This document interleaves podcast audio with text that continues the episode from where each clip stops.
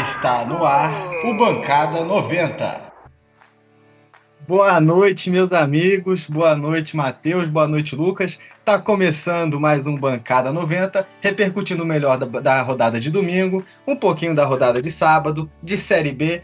No finalzinho também um pouquinho de futebol internacional, mas vamos começando logo pelos nossos destaques, né? Aquela pe pequena rodadinha de destaque. Eu vou começar com o meu destaque claramente a vacina que começou hoje, a primeira vacinada, uma mulher negra, enfermeira, muito importante, muito importante. E além de tudo, corintiana. Então, o Corinthians é sempre primeiro em tudo que passa. Esse vai ficar o meu destaque aqui, com muita emoção, para avisar que começou a vacinação. O Dória estava lá todo felizão. Não sei se era pela classificação do Santos ou por estar apresentando a vacina, acho que pelos dois. Mas esse fica aqui meu destaque. Eu vou passar a bola aqui pro Lucas Milano, dar uma boa noite dele, passar o destaque. E ele entrega a palavra pro nosso querido homem do caderninho. Vambora? Milano, seu destaque, boa noite. Boa noite, Petit. Boa noite, Matheus. Boa noite a todos que nos escutam. Meu destaque é pro pessoal aqui da Zona Oeste de São Paulo, barra Zona Sul. Lá no estádio do Morumbi, vocês podem acompanhar agora a abertura da maior pipocaria de São Paulo. É isso aí, pessoal a maior pipocaria de São Paulo, bem aqui no Morumbi. Vocês podem ir lá ver o São Paulo aqui de três jogos mais importantes que teve até aqui, conseguiu fazer só um ponto. Matheus? É, é complicado. É, o meu destaque vai para o Cruzeiro, né? O Cruzeiro que ontem perdeu para o Juventude e com a derrota está garantido matematicamente na Série B né, no ano de 2021, né? O Cruzeiro não, não, tem, não tem mais possibilidade de conseguir o acesso para a Série A de 2021. Era bem complicado, né? Mas agora decretou matematicamente, é um, é um, é um fato marcante, né? Talvez o primeiro grande clube a cair e não conseguir voltar no, no, ano, no ano seguinte. E, e mais ou menos uma prévia do que a gente vai ver ano que vem, né? Eu tava em dúvida se eu destacava o Cruzeiro ou o Botafogo, mas dá para dá para colocar os dois mesmo balaio, né? O, o, Botafogo que hoje assumiu a lanterna do campeonato, né? Com, com a vitória do Curitiba sobre o Vasco e a derrota do Botafogo sobre o Santos. Então, o Lanterna Botafogo pode seguir o mesmo caminho do Cruzeiro e, e não conseguir o acesso é, no ano seguinte, porque a situação do Botafogo é muito difícil. Ou seja, o destaque do Matheus são dois times que estão matematicamente garantidos na Série B, né? Mas então vamos começar o programa de hoje falando de Série A. É, agora às, 14, às 16 horas, né, começou o jogo Clube Atlético Paranaense contra o São Paulo. E mais uma vez o São Paulo tropeçou, né? O São Paulo podia se distanciar um pouco mais ainda do Inter, né? Garantir uma sobrinha maior. Tropeçou novamente, ficou apenas no empate com o Clube Atlético Paranaense, o time mais odiado do Brasil. O time que tem o torcedor Sérgio Moro, que é um fato já muito negativo para uma equipe. Mas enfim, Vamos falar de futebol, como que foi esse jogo, né? O São Paulo encontrou muita dificuldade, muita dificuldade contra o time do Autuori, que está aí para se despedir. Eu queria aqui conversar com os meus amigos um pouco sobre a situação dramática do São Paulo. O que, que acontece com o São Paulo? O que acontece com o Daniel Alves? Quem são os principais aí defeitos do São Paulo que desde a derrota para o Grêmio a gente não consegue mais identificar. A gente trocou um pouco essa ideia na quarta-feira. Eu queria que a gente falasse um pouco agora disso também. Matheus, quer começar abrindo seu caderninho falando de São Paulo? É difícil, né? A gente já comentou que pode ser a falta de, de experiência dos jogadores em, em jogos grandes, em jogos decisivos. Pode ser a falta do Luciano, né? Porque o Luciano que quando se machucou, é, o time perdeu muita, muita força ofensiva, intensidade. O Luciano é um jogo. Tem gol. Oi? Gol do Santa Cruz. Santa Cruz 1, Brusque 0 na Série B. Esse, esse, é, esse resultado vai classificando Santa Cruz para a Série B do ano que vem. Desculpa, Matheus, pode seguir. Opa, tranquilo, é importante o, o gol. É, voltando, pode ser a falta do Luciano, né? Porque ele traz uma intensidade boa pro ataque, é, um, diferente, né? Porque na ausência dele, o, o Diniz tentou duas alternativas, né? Uma culpada que não é que não é a mesma. É a mesma função, talvez, né? Jogar na frente, mas não com a mesma intensidade, não com o mesmo posicionamento. E com o Tietchan, quando ele escalou o Tietchan, deu certo, né? No jogo contra o. Não me, lembro, não lembro o jogo, mas acho que o primeiro jogo que o Luciano. Vocês lembram o primeiro jogo que o Luciano não, não jogou por estar machucado? Não foi contra o Atlético Paranaense? Ou o Atlético Mineiro? É, talvez tenha sido, né? Que o São Paulo jogou muito bem no, no, no Morumbi. E aí tinha dado certo, né? Talvez seja o, último jogo bom do São Paulo, né? Depois veio a eliminação para o Grêmio e essa série de, de, resultados difíceis. A goleada do, contra o Bragantino, a derrota contra os meninos do Santos e agora esse empate contra o, o Atlético Paranaense, que era um resultado esperado, né? O São Paulo sempre teve muita dificuldade jogando lá, embora tenha, tenha resultados positivos nos últimos jogos, né? Sempre foi um, um ambiente hostil para o time do São Paulo. E é difícil, né? Agora, se o, se o Inter ganhar, ficar um ponto do São Paulo, com confronto direto quarta-feira. O que, que esperar do time do São Paulo quarta-feira, se o Inter conseguir um resultado positivo, ou mesmo se, se o empatar com, com Fortaleza, a diferença ficar em, em três pontos e, e com um confronto direto. Então, bem difícil essa situação do, do São Paulo. O Diniz parece que perdeu um pouquinho, um pouquinho da força, teve a discussão com o Tietchan. O, o Murici chegando, né? Talvez a ideia era dar um, um gás agora nesse, nesse final de campeonato para conseguir esse, esse tão sonhado título, mas parece que no jogo de hoje foi bem. O primeiro tempo foi muito complicado. Segundo tempo o São Paulo melhorou um pouco, mas fez um jogo muito ruim. Queria aqui mandar o, o meu abraço para os amigos santistas aqui que estão comentando. O Nicolas Lago mandou um comentário aqui, nosso querido companheiro mandou um abraço. Um abraço, a gente vai falar de Santos daqui a pouco, Santos que passou pelo Botafogo com um golaço do Soteudo. Mas vamos seguindo aqui que a gente tem que falar de São Paulo. Eu queria perguntar pro Milano. Milano, é, o Diniz tá balançando no cargo já? Cara, eu acho que sim, tá balançando, né? Porque, como eu disse aí, brincando aí da pipocaria que o São Paulo abriu, é, tinha muita vantagem, é, sete pontos, né? E o Flamengo ainda fez o favor de ajudar, perder jogos, desperdiçar pontos. Então era um relativamente tranquilo para o São Paulo, dependendo só de si, com uma vantagem boa. É, desperdiçou tudo isso nesses três jogos, que era três jogos para fazer pelo menos sete pontos, fez um. Né? Não é nem perto uma campanha de um time campeão. E o Diniz com certeza vai dar uma balançada. Eu diria até que se. É que não perdeu hoje, né? Mas se perde aqui no Morumbi para o Internacional, se tivesse perdido hoje também, eu não sei nem se aguentava até o fim do Campeonato Brasileiro, não. Mas eu acho que o Tricolor, cara, tentando identificar o que está acontecendo, é... é, a forma de jogar agora. Acho que a gente comentou esse outro programa, o Matheus falou. O São Paulo sendo o, o time da ponta da tabela, né? Da, da parte superior, é... ele vai ser o mais visado, né? Então, todos os times conseguiram encaixar um bom futebol contra o estilo que o São Paulo vinha jogando. E o São Paulo não, não trouxe renovação nesses últimos jogos, é, de modo de sair jogando, tentativas é, táticas diferentes. Eu não gosto agora que essa, a marcação fica mais, em, mais avançada no time de São Paulo, à frente do meio de campo, e, e os laterais não, não descem muito para ajudar, eles ficam muito abertos. É uma saída de bola que está sendo cada vez mais difícil para São Paulo, agora que os times já entenderam a gente como, como joga, né? Então é uma situação que o Diniz tem que olhar e vai ter que trazer o resultado a qualquer custo contra o Internacional. Também acho que o, o Luciano faz falta, o Reinaldo fez falta, o Luan fez falta quando não jogou. Mas se o time está encaixadinho e tem variação de jogada, tem variação de, de saída de bola tal, vai trocar uma peça por outra, talvez perca um pouco na, na parte técnica, mas não vai começar a jogar mal. São Paulo, os últimos três jogos, jogou mal, entendeu? Esse jogo de hoje, primeiro tempo, foi, como diz meu amigo Mauro César, patético. Foi... Você. Desculpa, Oi? Milano. Vocês acham que, além de balançar no cargo, o São Paulo tá muito engessado ao estilo de Diniz de jogar? Ou não?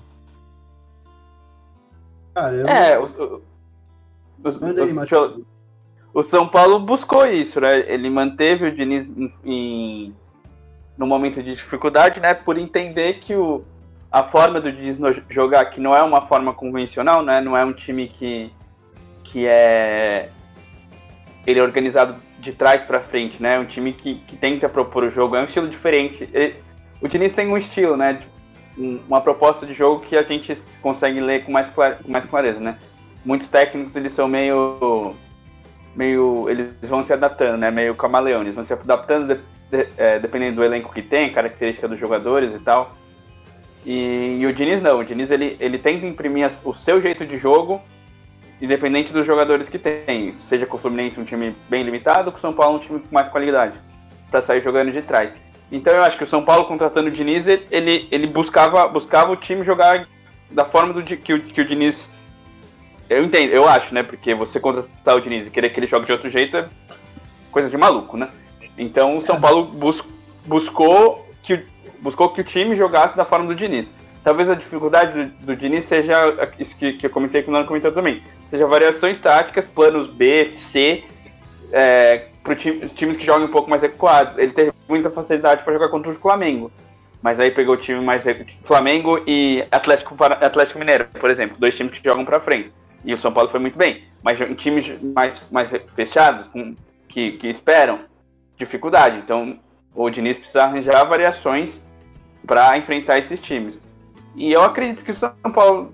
São, não sei se é o caso de demitir, né? Porque o trabalho é isso, né? O trabalho qual que era, qual que era a ideia do São Paulo no, no início do Campeonato Brasileiro? Era ser, ser campeão? Era, tipo, favorito a ser, a ser campeão? Eu acredito que não. Ia brigar pelo título. Tá brigando, né? Chegou a abrir uma vantagem muito grande e agora essa vantagem vai se desfazendo. Mas eu acho que a, o objetivo do São Paulo era Z, é, G4 ali, os quatro primeiros. E, e, e muito provavelmente vai conseguir. Então, talvez o trabalho não seja de todo ruim, né? A, a, a, o que resta agora é dar o passo a mais, com o trabalho um pouco maior, o Diniz mostrar essa variação, talvez no ano que vem, não sei, então. É, essa é a dificuldade que ele tem que esperar. Matheus, duas coisas aqui. Parece que saiu um golaço fazer aqui rapidinho. Eu também acho que não é pro, pro Diniz ser demitido com o trabalho dele, mas eu acho que ele vai balançar e corre o risco de ser, porque a gente sabe como funciona o Campeonato Brasileiro, apesar do São Paulo ter tido uma postura diferente em cima e dado uma segurada, né? Pode seguir aí, Matheus Petit. Tivemos um golaço do Ioran, é isso? Ioran, né? Ex-Palmeiras, Atlético Mineiro 1, Atlético Goianiense 0. Com isso, o Atlético fica a 3 pontos do líder São Paulo. Complicado. É isso, famoso, quatro pontos. Quatro famoso, pontos, desculpa. Famoso clássico de Atlético, né? Grande clássico de Atlético que estamos tendo hoje, o Goianiense contra o Mineiro. A gente vai aqui para um momentinho redes sociais. O Ramiro mandou uma mensagem aqui: se perder para o Inter, acabou o sonho. Acho que ele está se referindo ao São Paulo no jogo de quarta-feira. Mandar um abraço aqui também para o Rod, que está co conectado aqui. Mandar um abraço para o Edmar também, grande Edmar, grande amigo nosso aqui, Santista, deve estar muito feliz com o Santos na, na, final da Libertadores, que vai passar fácil pelo Palmeiras. Eu estou com vocês nessa final. Vamos seguir aqui falando de São Paulo, depois dos nossos abracinhos aqui das redes sociais. É, o que, que, vocês acham do Arboleda? O Arboleda hoje é o grande jogador do São Paulo, porque ele fez mais uma partida segura né, lá atrás. E o São Paulo sem o Arboleda apresenta muitas dificuldades né, defensivas, toma muitos gols. Então, vocês diriam que o Arboleda é o grande nome do time de São Paulo esse ano?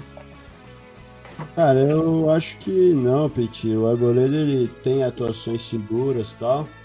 Mas você lembra quando o São Paulo tava sem Luan, até recentemente que jogou sem?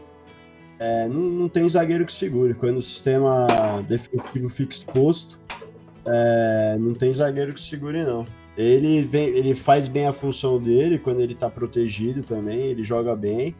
Mas eu apontaria, por exemplo, o Luan como um jogador mais essencial que o Arboleda. Eu acho que se o time defensivamente tivesse encaixado, é... outros zagueiros poderiam fazer a função, como o próprio é, o Diego Costa, né? O moleque também que jogou já, jogou bem. Acho que o Arboleda é bom, é seguro. Teve um jogo que ele puta, desarmou duas bolas no carrinho mano a mano, bem demais. Mas não é o cara que faz mais diferença, não. Porque se, se na frente dele tá desprotegido, o São Paulo vai tomar gol. Milano, é, lê uns comentários aqui. O Gustavo, ele aponta assim, galera, não é culpa do Diniz, é culpa da limitação técnica do São Paulo. Matheus, o que você tem a dizer sobre a sua opinião do Gustavo, que ainda diz Acho que São Paulo não ganha o Cuca. E se o Santos, e se o Cuca tivesse assumido o Santos antes, o Santos seria campeão brasileiro também, inclusive da Libertadores. Matheus, eu queria que você comentasse primeiro do São Paulo, né, sobre essa questão da limitação técnica do time do São Paulo. Você acha que faz sentido? O time tem, tem limitações, apesar dos grandes medalhões que tem, é um elenco limitado que não tem. que é curto para disputar um título? Não. O, pró o próprio Gustavo respondeu a questão dele no, no, no comentário, né? Ele falou que o, se o Cuca tivesse chegado antes, o, o Santos seria campeão. E o elenco do Santos é inferior ao elenco do São Paulo. Então, não é questão de elenco, é questão do, do Diniz implantar variações de jogo, né? Porque o time, quando, quando jogou, jogou bem, é, e os outros times não conseguiam identificar as principais, as principais virtudes do time, o time conseguia jogar bem, grandes resultados contra Flamengo, Inter, times, times também muito bons, até superiores ao, ao elenco do, do São Paulo. E essa dificuldade de jogar contra, contra times mais fechados, né? Então eu acho que o elenco do São Paulo é qualificado, só, respondo, só falando sobre o Arboleda, eu acho que defensivamente ele é bom, mas esse ano mesmo o, o Diniz tentou variações, né? Ele tentou o Léo, o Léo, Pelé na, na zaga junto com, com o Diego Costa, para ter uma saída melhor de jogo, né? porque quando são quando os times eles, eles o Arboleda tá em campo, os times deixam o Arboleda com a bola, né? Eles marcam a saída de jogo do São Paulo, fechando o Tietchan, fechando o Daniel Alves, fechando o Luan e deixa o Arboleda na bola com a bola por, por ele ter mais dificuldade de sair jogando. Então, esse seria talvez uma dificuldade do Arboleda e pro estilo de jogo é muito importante, né? A saída de jogo, a saída de bola com os zagueiros, saindo de pé em pé, então é, eu acho que ele não é um. Ele pode ser um dos destaques defensivos, né? Mas, mas ele ainda não, não é um dos melhores jogadores do Campeonato Brasileiro. Talvez o Luan e o Luciano sejam os maiores destaques do São Paulo mesmo. E voltando à questão, eu acho que, que não, que eu acho que o elenco do São Paulo é bom. Eu acho que o. É isso, há, três, quatro, um mês atrás, antes da eliminação, o trabalho do São Paulo era espetacular, o Diniz era um excelente técnico. E hoje ele tá questionando a permanência dele. Então, é, o futebol brasileiro é, é muito quarto domingo e eu acho que tem que ser um pouco menos assim, dá para avaliar o trabalho um pouco a, a um, um, prazo maior, né? Sim, sim. Aqui a gente tem mais dois comentários que eu quero rapidinho. O Gramadinho diz que o Gustavo tá maluco, que o Santos não tem time para ser campeão brasileiro, porque tem muitos jogos. Mata-mata até vai lá, mas formato de liga não, formato de liga não viaja. Beleza, ele acha que o Gustavo tá viajando. A Ivete manda, melhor jogador do brasileiro é o Diego Souza. Ivete, acho que é o seu coração falando, você deve estar apaixonada. Ele, ele parece o Cauã Raymond, mas ele não é o Cauã Raymond. E a Rose. Cauã Raymond feio. É o Cauã Raymond feio. E a Rose pergunta. Aqui, tratamento de pele. É. E a Rose pergunta aqui, e o futebol feminino? Rose, a gente já fala do futebol feminino aqui no final do programa, que a gente teve Série B hoje, né? A 1 que eles chamam. E a gente vai falar bastante. Eu acho que como subiu essa questão de elenco curto, elenco longo, né? Você, acho que a gente podia fazer uma brincadeirinha aqui. Vocês acham assim, dos cinco primeiros times do Campeonato Brasileiro, quem tem o elenco mais longo e que, quem tem o elenco mais curto? Vamos lá, a gente tem na, na Série A os cinco primeiros é São Paulo, Inter, Atlético Mineiro, Flamengo e Grêmio. E, e Grêmio, isso. Quem tem o elenco mais longo e quem tem o elenco mais curto desses cinco times que estão brigando pelo Campeonato Brasileiro, já que o Gramadinho defende que elenco curto não ganha brasileiro, né? Porque são muitas rodadas. Ah, o melhor elenco do Brasil, indiscutivelmente, é o do Flamengo, com, com reposição. As contratações desse ano foram. Algumas foram boas, algumas que eram, eram certeiras não, não deram muito certo, né? Essa coisa do futebol. Os dois melhores zagueiros do Campeonato Brasileiro do ano passado, o Flamengo contratou e não deram certo. Mas eu acho que quem tem o, o elenco mais qualificado, com mais opções, tem Gabigol e Pedro na frente. Um, qualquer um dos dois seria titular em qualquer um dos outros 19 times. É, eu acho que talvez o mais curto eu ficaria entre o Atlético contratou bastante, né? O, o, o São Paulo tem essa característica de contratar jogadores. Bastante jogadores, tem bastante opção na frente, né? Tem Sacha, tem Vargas, tem. Tem. Tem bastante gente. Deixa eu ler Eu aqui acho- o comentário do Gustavo, Claro. ele fala justamente sobre isso, que ele fala que o elenco é limitado, ele diz que é inferior a Flamengo, Atlético Mineiro e Palmeiras, eu acho que isso a gente concorda todos aqui. Ele diz que não era para estar disputando o brasileiro, mas só está por conta desse cenário onde esses times estão numa situação ou disputando outras competições ou incapazes, né? Como é o caso do Atlético Mineiro e do Flamengo, que não querem ganhar o campeonato. Mas continua, Matheus, desculpa, só porque eu achei que poderia ser um gancho legal. É, não, sim, é. Talvez, talvez seja mais ou menos isso. O elenco do, do Palmeiras, Flamengo e Atlético um pouco superior. O São Paulo, fazer um ranking, então. Flamengo, Grêmio e, Grêmio e Atlético, é, Inter. E se Inter, acho que é- seria isso. E São Paulo por Mas último. Não, São Paulo, São Paulo atrás do Atlético, eu acho. O Palmeiras tem um elenco mais, mais equilibrado. O Palmeiras que não em tá entre os cinco, né? Não tá, não tá entre os cinco, é que o Palmeiras tá, tá brigando em, em outras duas frentes. Mas tem dois jogos a menos, né? São Paulo. É, mas amanhã vai perder, então vai ser um jogo a menos só, então. Ah, não, vai ser, vai ser bom. Sim. Milano, fala aí o seu. Ninguém pegou a minha referência. Não, não cheguei. Todo mundo aceitou que o Palmeiras vai perder amanhã pro Corinthians sem debater, sem questionar. Tá bom, então. Ah, vamos ver nos comentários. Eu percebi de leve, Daqui a pouco- achei que eu não quero ficar. Mas eu acho que nos comentários o pessoal vai se manifestar. O Corinthians tá em alta, mano, e o Palmeiras tá preocupado com várias coisas agora, né? Ah, eu acho que a pergunta foi o mais longo e o mais curto desses cinco primeiros. Aí acho que o mais longo, indiscutivelmente, é o Flamengo mesmo. Talvez ali próximo ali eu, eu colocaria como mais curto pensando no, plantel de reservas também, ou o Inter ou o Grêmio, mas acho que o Inter. Internacional, talvez.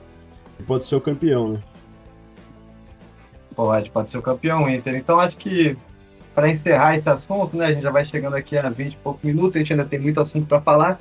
Vocês têm mais alguma coisa para puxar de São Paulo? Senão eu já leio aqui o comentário que a gente tem e já parte para falar de Santos, que acho que tem muita gente aqui querendo ouvir a gente falar de Santos, né? Matheus, Milano, vocês querem falar mais alguma coisa? Matheus começando, Milano em seguinte. Só deixar um É, comentário aí do belo gol do Tietchan. Foi um golaço mesmo.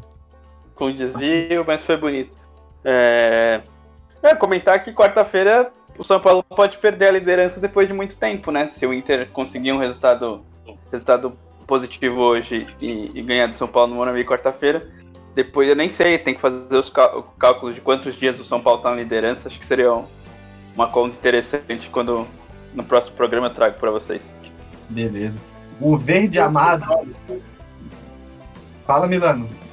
É, falar pra, já que você vai fazer essa pesquisa, ver quantos jogos. É, porque dia, sei lá, esse negócio da pandemia vai ficar às vezes uns números que não, não representam o número de jogos.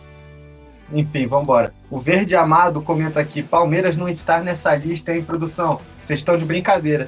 Realmente é que a gente pegou os cinco primeiros do brasileiro, porque foi uma lista meio do improviso, que a gente não tinha planejado muito falar de elenco curto, elenco longo, né?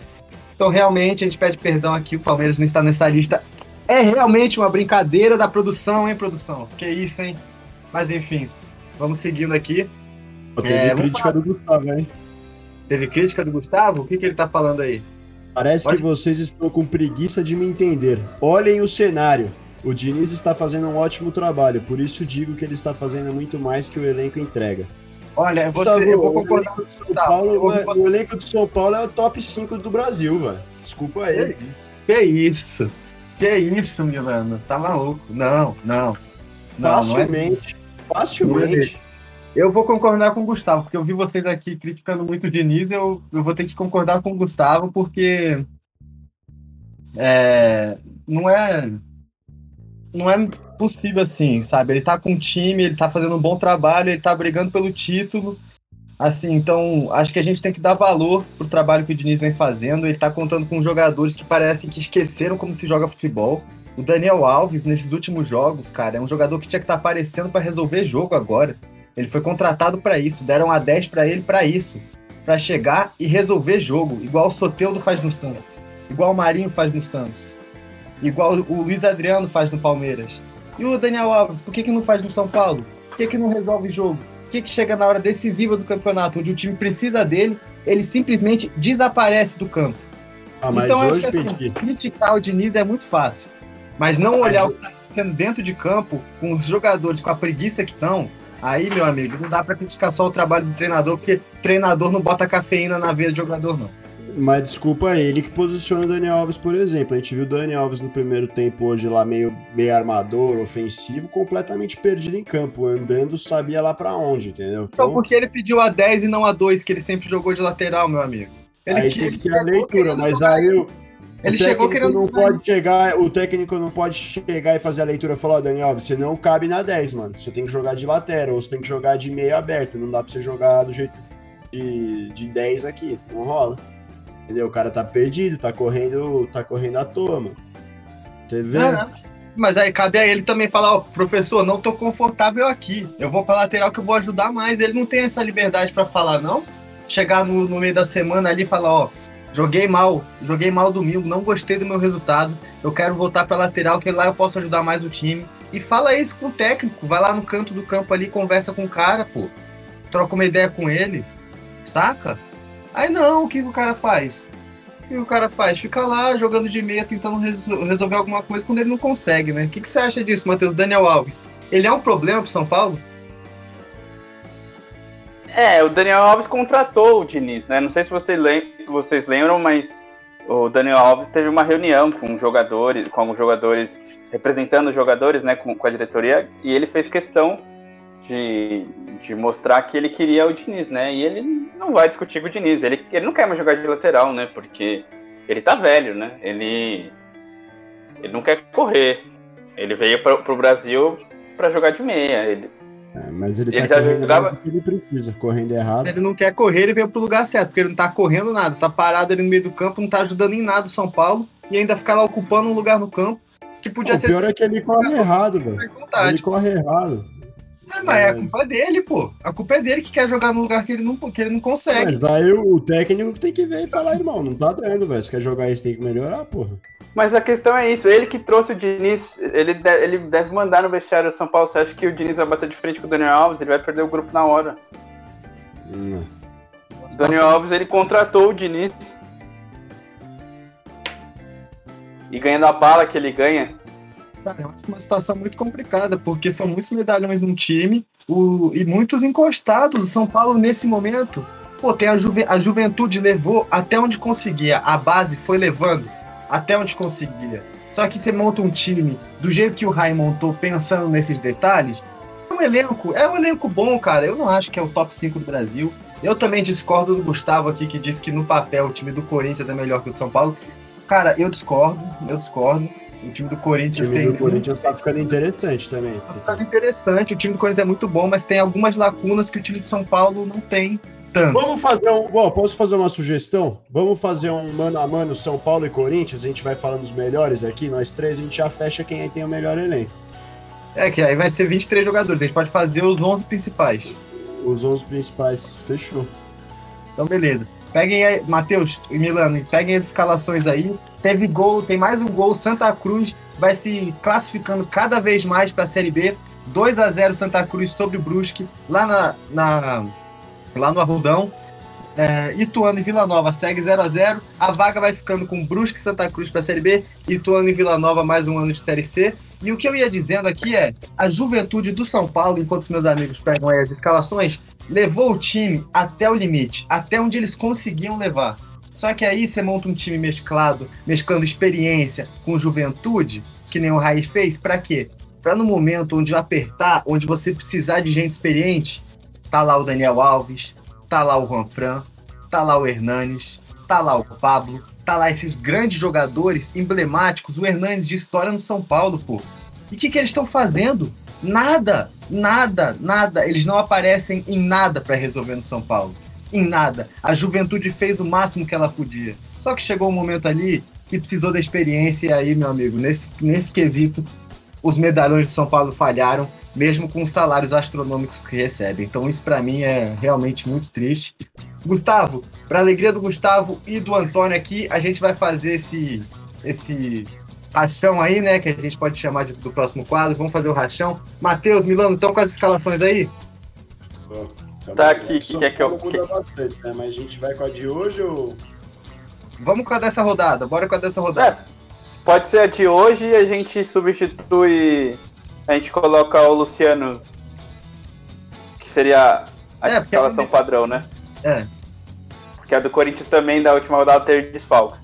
Então, O Antônio mandou aqui, não concordo com o Gustavo. São Paulo tem um bom elenco, bons jogadores com Daniel Alves, Luan, Brenner, Arboleda, Reinaldo, Bruno Alves, que é seguro, Igor Gomes e por, avia, por aí vai. Hernanes, Volpe. Tudo bem, Antônio, mas muitos daí não estão rendendo nada, né? Eu concordo, eu concordo com grande parte do que o Gustavo falou, tirando a parte dos Santos. Beleza, esse é o comentário do Grego Miguel. Tem uma coisa.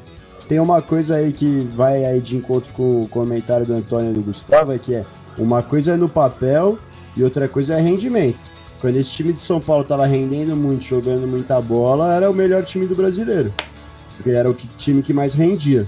Agora a gente vai fazer uma avaliação do papel e não olhando somente para os últimos jogos, certo? é, assim, assim como o elenco do Corinthians, pra muita gente era muito ruim quando tava beirando a zona do rebaixamento. É, então é, é essa, essa montanha russa que é. Uma hora tá em cima, uma hora tá embaixo. Agora o Corinthians tá com uma sequência boa. É, é verdade que reforçou o elenco, né? As contratações começaram a, a render agora com o Mancini, né? E, mas eu, eu acho que, que vai ser equilibrado. Não, não vejo vantagem muito grande para nenhum dos dois lados. Bora. Eu acho que o, aí, o de critério. tudo. Milano, a gente recebeu aqui um, um comentário do Edmar Lago. Ele falou: convite para mudança é igual pelo em ovo. Ou seja, gostei muito da- do trocadilho. Ele mandou um parabéns aqui pro pessoal da rádio, mandou muito sucesso pra gente e um boa noite. boa Opa, noite, boa Edmar. Muito feliz de receber você aqui. O maior Santista que eu conheço. E bora lá, Matheus, passa a escalação do Corinthians. Goleiro, vamos começar cada um passar um. Vamos começar pelo goleiro. Quem tem o melhor goleiro? Cássio ou Volpe? Matheus e Milano. Só vamos fazer de critério para não ficar subjetivo aqui a escolha dos jogadores. A gente foi disponibilizado pra gente esses 22 jogadores pra gente montar um time para a próxima temporada. Quem que a gente escolheria para montar um time e começar um trabalho do zero, fechou? É isso. Fechou. Então vai, eu Cássio. Cássio, sem dúvida. Acho muito mais goleiro que o Volpe. Eu vou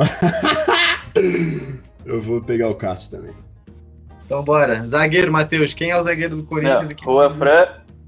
Rua Fran, lateral. A escalação eu começo lateral direito. Lateral direito. Rua Fran ou Fagner? Fagner. Wagner. O Fagner é mau caráter, né? Mas eu pegaria o Fagner também. Matheus. E aí, Arboleda. Arboleda ou Gil? Ou quer. Porque aí a dupla ela interfere, né? Quem você vai bater. É. Vamos, vamos, vamos, vamos pegar os quatro e aí a gente escolhe dois. Pra não, não ter esse, esse mata-mata, às vezes a dupla não encaixa, entendeu? eu Então a dupla de Gil São Paulo. Eu pego o Gil Arboleda e Bruno Alves, Gil e Gemerson. Eu pego o Gil e Arboleda. Eu pego Gil e Bruno Alves. Eu Milano. pego, eu pego Você o Arboleda. Eu pego Arboleda e Gemerson. Por Então, enquanto, Arboleda. então, por enquanto, Arboleda. três, três do Corinthians e um do São Paulo, certo? O Arboleda apareceu nos dois. Alguém. Duas pessoas pegaram Bruno Alves? Não. Arboleda e Gil. Ah, o Gil duas vezes, então o Gil é certo. Bora lá, dupla de volante. Não, lateral Ah, esquerdo. lateral esquerdo. Fábio Santos ou Reinaldo? Ing, sem dúvidas pra mim. Reinaldo. É, é, eu sou suspeito. Eu- Meu voto vencido, mas eu sou suspeito. Eu gosto muito do Fábio Santos. É, não, acho que o Reinaldo é mais jogador hoje, né? Hoje eu começaria um trabalho com o Reinaldo, mais, mais promessas. Bora agora pro volante, que eu tava me adiantando muito. Vai lá, Matheus. Luan ou Gabriel? Luan, Luan. Juan. sem dúvida. Então até agora Aí, são aí Três. Lucas. Quem, três do Corinthians e três do São Paulo, certo? certo. Quem você quer? É, o, do, o do Corinthians é, seria o Cantígio. Ou o Ramiro, mas eu acho que, que o Cantígio vem jogando com mais frequência. É, então bora de Cantijo e no São Paulo quem que seria? Daniel Alves, talvez? Ou o Tietê, depende, depende se vai colocar o, o Luciano na frente, né? Vai, vai Mas colocar. Se, vai se for pôr o Luciano na frente, vai sair. O Lucas que escala. Provavelmente. É que, é que depende muito, né? Mas se for colocar o Luciano na frente, provavelmente saiu. É, você, você esca- escala os melhores 11 que você acha do São Paulo. Bora acelerar com isso aí, galera. Vai. Vamos, Lucas- vamos então tirar o, o Igor Gomes e meter o Luciano na frente e o Daniel Alves no meio. Aí fica mais. Tem mais o Tietchan, o Sara e o Daniel Alves. Aí o Brenner e o Luciano na frente. Cantijo, Tá, então eu vou de Tietê também. eu vou de. Cantillo. Eu vou de Tietchan. Então 4x3 pro São Paulo. Vai, agora segue, vamos seguindo logo aí. Aí abe- aberto na esquerda. Quem, quem, tá, quem tá jogando no Corinthians é o Otero. Então bora. Otero e no São Paulo quem é? É, que vai ficando com, com variação, né? Mas se o Luciano estivesse jogando, provavelmente o Sara ia estar lá pelo lado esquerdo e o Daniel Alves pelo lado direito. Então, Otero ou Sara? Eu vou de Tá Otero. bem? Otero também saindo, certeza. Eu, eu vou de Sara, mas. Porque o Otero já ganhou. Então bora. Aí o É. Corinthians joga com o central, o, Ca- o Casares, meia central, né? Ah, pra mim não tem nem discussão. Quem é o de São Paulo, normalmente? Eu, São também Paulo, É São- o Daniel Alves daí, né? Que é o Ah, que sobrou do meu aqui. eu vou do Cas... em Casares, certeza. o Daniel- Casares vem jogando bem a- a- desde o jogo do São Paulo, né? Mas é, é um espaço curto, mas o Daniel Alves. Eu não, eu não gosto do Daniel Alves jogando essa função. É, que eu não jogaria com ele aí, tá ligado? Se eu fosse escolher. começaria um trabalho jogador- com ele, né, galera? A gente falou de começar trabalho. Eu não começaria um trabalho com o Daniel Alves hoje. É. Então bora. Casares já venceu. Bora pro próximo. Aí é Mosquito ou Brenner? Brenner, né? Brenner, certeza. Vai de centroavante, Jô ou Luciano? Luciano. É, Luciano. Então deu 6x5 pro São Paulo, né? Então, pronto aí, ó. Tá resolvido o papo. Gustavo, Antônio, vocês que estavam debatendo aí, tá decidido. São Paulo tem um elenco, segundo nossa, nossa bancada aqui, Um 11, né? Não um elenco. é o 11 melhor do que o do Corinthians. Bora mudar de pauta agora então, galera? Vamos seguir aqui? É, Vamos falar de Bora. Santos Botafogo, esse empate aí muito triste para os Santistas, mas também... Empate? Ah, Santos levou. Santos levou no final, né? Desculpa, eu, eu fiquei jogando no. São Paulo. Desculpa. Então, essa excelente vitória do Santos, desculpa, pessoal. Foi mal, eu tava ligado no jogo do São Paulo e depois eu vim botar a rádio no ar aqui pra vocês. E aí acabei gol. o Santos. De quem? 2, Atlético Mineiro 2, Atlético Goianiense 0. E vão os, os postulantes ao título vão encostando no São Paulo. Ih, É. então beleza. Santos e Botafogo. O que esperar do Botafogo? O que, o que esperar do Santos, né? O Botafogo a gente já espera. A gente vai falar depois um pouquinho do, do Botafogo. E o Santos, mesmo sem tirar o pé, mesmo descansando, tá, tá levando, né? Aliás, Santos não tirou o pé, mesmo descansando. Esse é o nosso TP aqui. Então bora. O que, que vocês acham aí? O Santos vai seguir com tudo aí? A Juventude chegou com, com bala total agora? Cara, o Santos ele veio com algumas reposições aí pra esse jogo, né?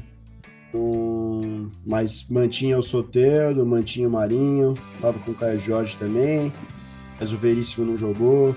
Algumas peças importantes não jogaram, mas o Santos assegurou a vitória, né? Teoricamente não era um jogo difícil contra o já rebaixado Botafogo, né? Ainda teve gol do, do moleque, do Bruno Henrique, que é atacante, é jovem, tem 21, se eu não me engano é da base do Santos mesmo. Acho que o Santos fez um jogo é, ali pra, tá de olho na Libertadores, mas não podia também desperdiçar esses três pontinhos em casa contra o Botafogo, né? É, o gol, o gol, o gol saiu muito cedo, né? O primeiro gol do Santos sai, sai com 3 minutos aproximadamente. Que E o. Botafogo é, e o Botafogo é um time que tem muita dificuldade, né? É, é é incrível como os times conseguem se impor e o Botafogo não, não consegue reagir. O time é muito fraco. Não tem um- uma esperança. Tem jogadores experientes, tem, tinha os gringos, né? O, o Honda já saiu, o, o Cícero, o volante, e o time não, não consegue para frente. O Vitor Luiz, né, que jogou no Palmeiras muito tempo, que foi um destaque por, por um tempo no, no, no time do Palmeiras, é, mas o time não consegue, não, não consegue se impor contra nenhum adversário, tem muita dificuldade, e com a derrota do Vasco, né, a vitória do Curitiba ontem, na minha opinião, inesperada, o Botafogo hoje perdendo chega aos 30, é, se mantém com 30 pontos e é o, é o lanterna do, do campeonato. Complicada pode... a situação do time, né? Sobre o Botafogo, cara, além da crise financeira, a bagunça política, o caos no campo, né?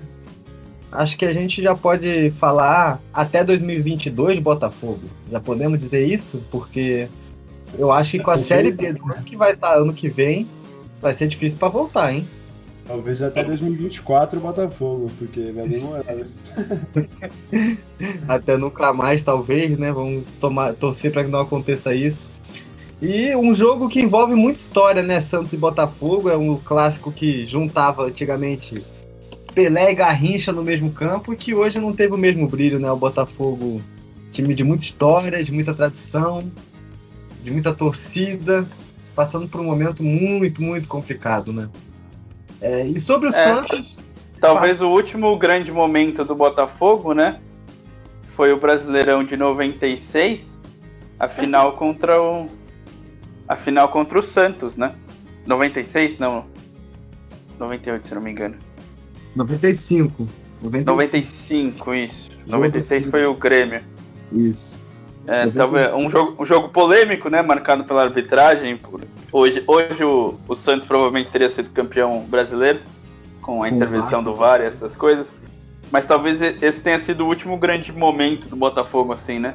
Até chegou a Libertadores lá com o Cedar, fez uma boa campanha, contratação é, muito legal, né, para o futebol brasileiro, mas acho que o último grande momento, assim, tirando campeonatos estaduais, campeonatos que ganhou do, do Flamengo, mas aí é, são, são coisas menores, né? Talvez o último momento, grande momento do Botafogo tenha sido a final contra o Santos em, em 95. Sim, justamente contra o Santos que enfrentou hoje, mas com muita dificuldade, né? Você vê o Botafogo é um time claramente debilitado, assim, dá uma dó de ver os jogadores, a torcida vivendo isso. Eu fico muito. É, e... Tem um carinho muito grande pelo Botafogo, fico muito triste de ver o time nessa situação, de verdade. Me parte o coração. Mas talvez a, a... Fala, Matheus. Não, talvez talvez agora seja ajeitar a casa para a Série B do ano que vem, porque o ano já começou, a gente já está no, no, último, no último terço de janeiro praticamente, e a Série B começa logo aí, vai ter um campeonato regional, não vai ter pré-temporada, o time já tem que começar a se planejar para a Série B do ano que vem, porque com esse elenco jogando a Série B, que é um elenco de, com investimentos, teoricamente, de um time de Série A, mas com uma qualidade muito questionável, né? É hora de fazer uma limpa no elenco, talvez investir na base, porque o, o Botafogo precisa, ele precisa de uma, de uma revolução, né? É, simplesmente um, um, grupo de bons jogadores engrenando uma temporada boa não vai ser suficiente, né? O time precisa de novas fontes de renda, precisa quitar a dívida.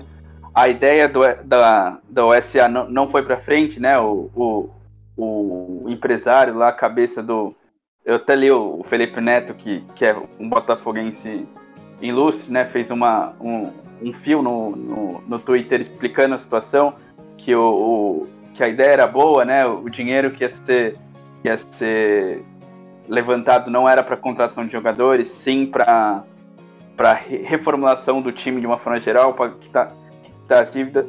Mas o, o projeto se perdeu no meio e o cabeça do, do esquema que, que, que teve a ideia, ele saiu por por falta de, de apoio. E a situação é muito complicada. O SA não, não deu certo, talvez, talvez seja a única solução do Botafogo hoje, eu não vejo, porque a dívida é muito grande, a, a fonte de renda. O Botafogo, a, a, gente é de São Paulo, né? Não tem, você, você que morou no Rio muito tempo, talvez não tenha essa dimensão que o Botafogo tem, tem poucos torcedores, né? Em relação aos outros, aos outros clubes. Então hum, é, é mais piada, difícil. São piada lá. São pequenos que dizem que a torcida é. Em é, comparação ao Vasco, que, que tem dificuldade, mas o Vasco tem uma grande torcida.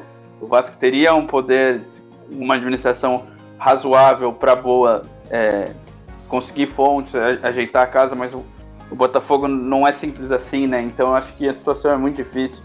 E com esse rebaixamento, a diminuição do, da, da, da dos direitos de, de TV, né, e dos patrocinadores, vai ficar muito complicado. Talvez o Botafogo, assim como o Cruzeiro, não consiga subir direto.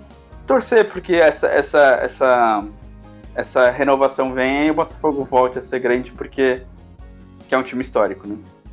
Não, é muito triste é. ver o Botafogo nessa situação e o Botafogo hoje precisa de projeto, né? De projeto, precisa que alguém chegue lá e reestruture a base, sabe, sabe ajeitar o que tem ali, organizar a casa. Mas antes, de, o problema maior, né? Antes de pensar num projeto, o Botafogo tem que arrumar a casa toda. Então é uma parada muito mais complicada do que a gente espera, né?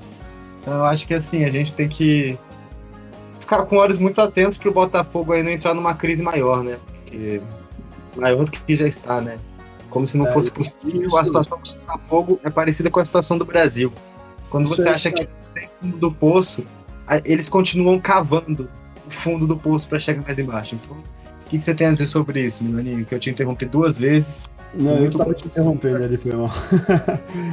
é, não, acho que é, é, isso é o fundamental aí que você fechou agora na linha de raciocínio. Para qualquer time brasileiro, cara, que passa ano, vai ano, é, é, problema orçamentário, é dívida, é salário não pago. A gente está acostumado a ver isso em grandes clubes, inclusive. Eu acho que qualquer projeto de qualquer time brasileiro é essencial que comece na base, investimento na base, é o retorno maior que você tem. Primeiro que você não vai gastar de um milhão de reais, que nem você gasta com o Daniel Alves, que não rende o que a gente paga para ele, é, com o garoto da base, que pode ser uma revelação. Ou com um time sólido da base com alguns nomes pontuais já mais experientes. Mas investimento na base, ainda mais para times que decorrentemente têm problema orçamentário, é a, é a única solução, na minha opinião. Eu não queria voltar para o assunto do, do São Paulo, então só para vocês responderem sim ou não. Uma, um áudio que eu recebi agora aqui, ó, vê se dá para escutar. Manda. Eu apostei com, com o Daniel agora, mais 20, 20 reais. O São Paulo ganha. Fiz merda. Pra ouvir São Paulo ganha o quê? O brasileiro. Que ele tinha apostado 40 reais. Ele perdeu mais 20. reais, apostou mais 20. Ele perdeu, perdeu mais 20. Perdeu 20 reais. Parabéns aí, meu amigo. Não, o Dedé não tá vendo o jogo, né? Os jogos, não é possível. São Paulo, nos últimos 5 jogos, perdeu 3 e. A produção, a produção mandou informar aqui que o Gustavo tá falando em nome da Nação Santista, que ele pede a minha retração do programa.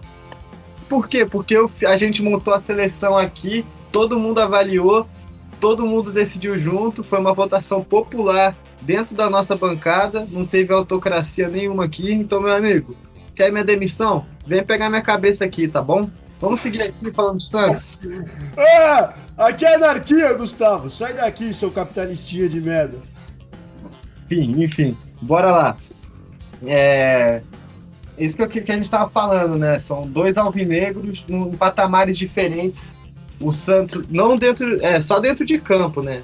Dentro de campo eles têm patamares bem diferentes, mas fora não é bem assim, né? Fora os dois estão balançados em grandes crises políticas que vêm abalando as estruturas do time e o Santos, apesar disso, faz um bom trabalho, coisa que o Botafogo não consegue, principalmente, na minha opinião, pelo fato de não ter um técnico, né? O que vocês acham disso aí? Esses dois patamares dentro de campo que são diferentes, mas que fora de campo não são tão diferentes assim. Matheus. É. O, San o, Santos teve bastante problema. O Santos chegou a quase perder pontos, igual o aconteceu com o Cruzeiro devido a dívidas, né? E o presidente completamente maluco, né? O Pérez completamente pistola, foi impeachmentado. Talvez deu, deu, deu um pouco de paz, né, pro, pro Cuca e pro elenco trabalhar, porque as informações que a gente tinha é que ele marcava a reunião, por exemplo, ano passado, com o Sampaoli, e não aparecia na reunião e não, não mandava, não avisava, e um cara completamente doido que deixou o Santos numa situação difícil e apesar disso o Santos conseguiu com, com o Cuca, né, um trabalho que já, já tinha dado certo na, na primeira passagem, conseguiu uma vaga para Libertadores, para a final da Libertadores impensada, acho que, sei lá, acho que nenhum Santista esperava isso. No começo do campeonato, o time com time do, do Gesualdo.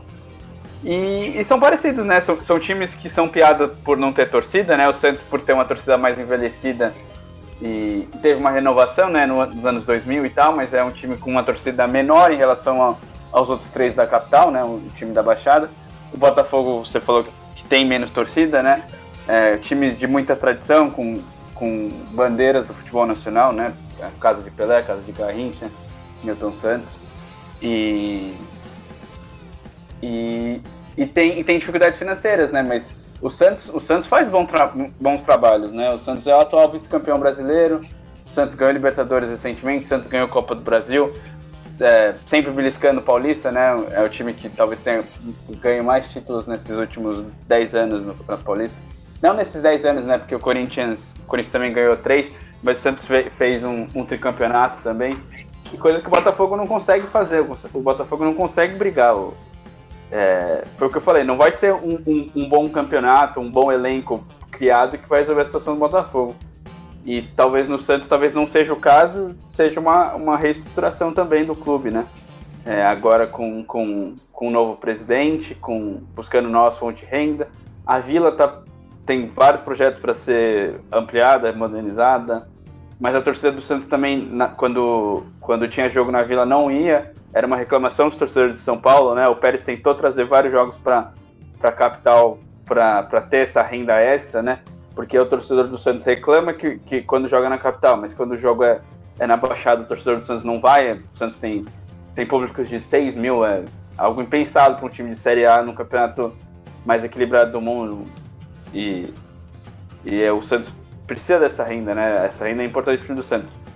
Então, é, são dois times equivalentes, mas o Santos faz bom trabalho, o Botafogo há muito tempo não consegue um trabalho, um trabalho decente, o Santos não dificilmente briga lá embaixo, né? Exatamente, exatamente. O Gustavo ele tá falando aqui que é para eu fazer uma retratação, realmente eu errei o placar aqui do jogo do Santos, porque eu tava preocupado aqui colocando a rádio no ar. Acabei perdendo aqui o, o finalzinho do jogo e perdendo os gols do Santos, acabei não vendo o resultado, peço desculpas. Semana que vem vou acertar os resultados, pode ter certeza. Vamos pular agora para o nosso próximo assunto, que a gente tem que fazer uma préviazinha dos jogos de, amanhã, de hoje à noite, né? E de mais tarde.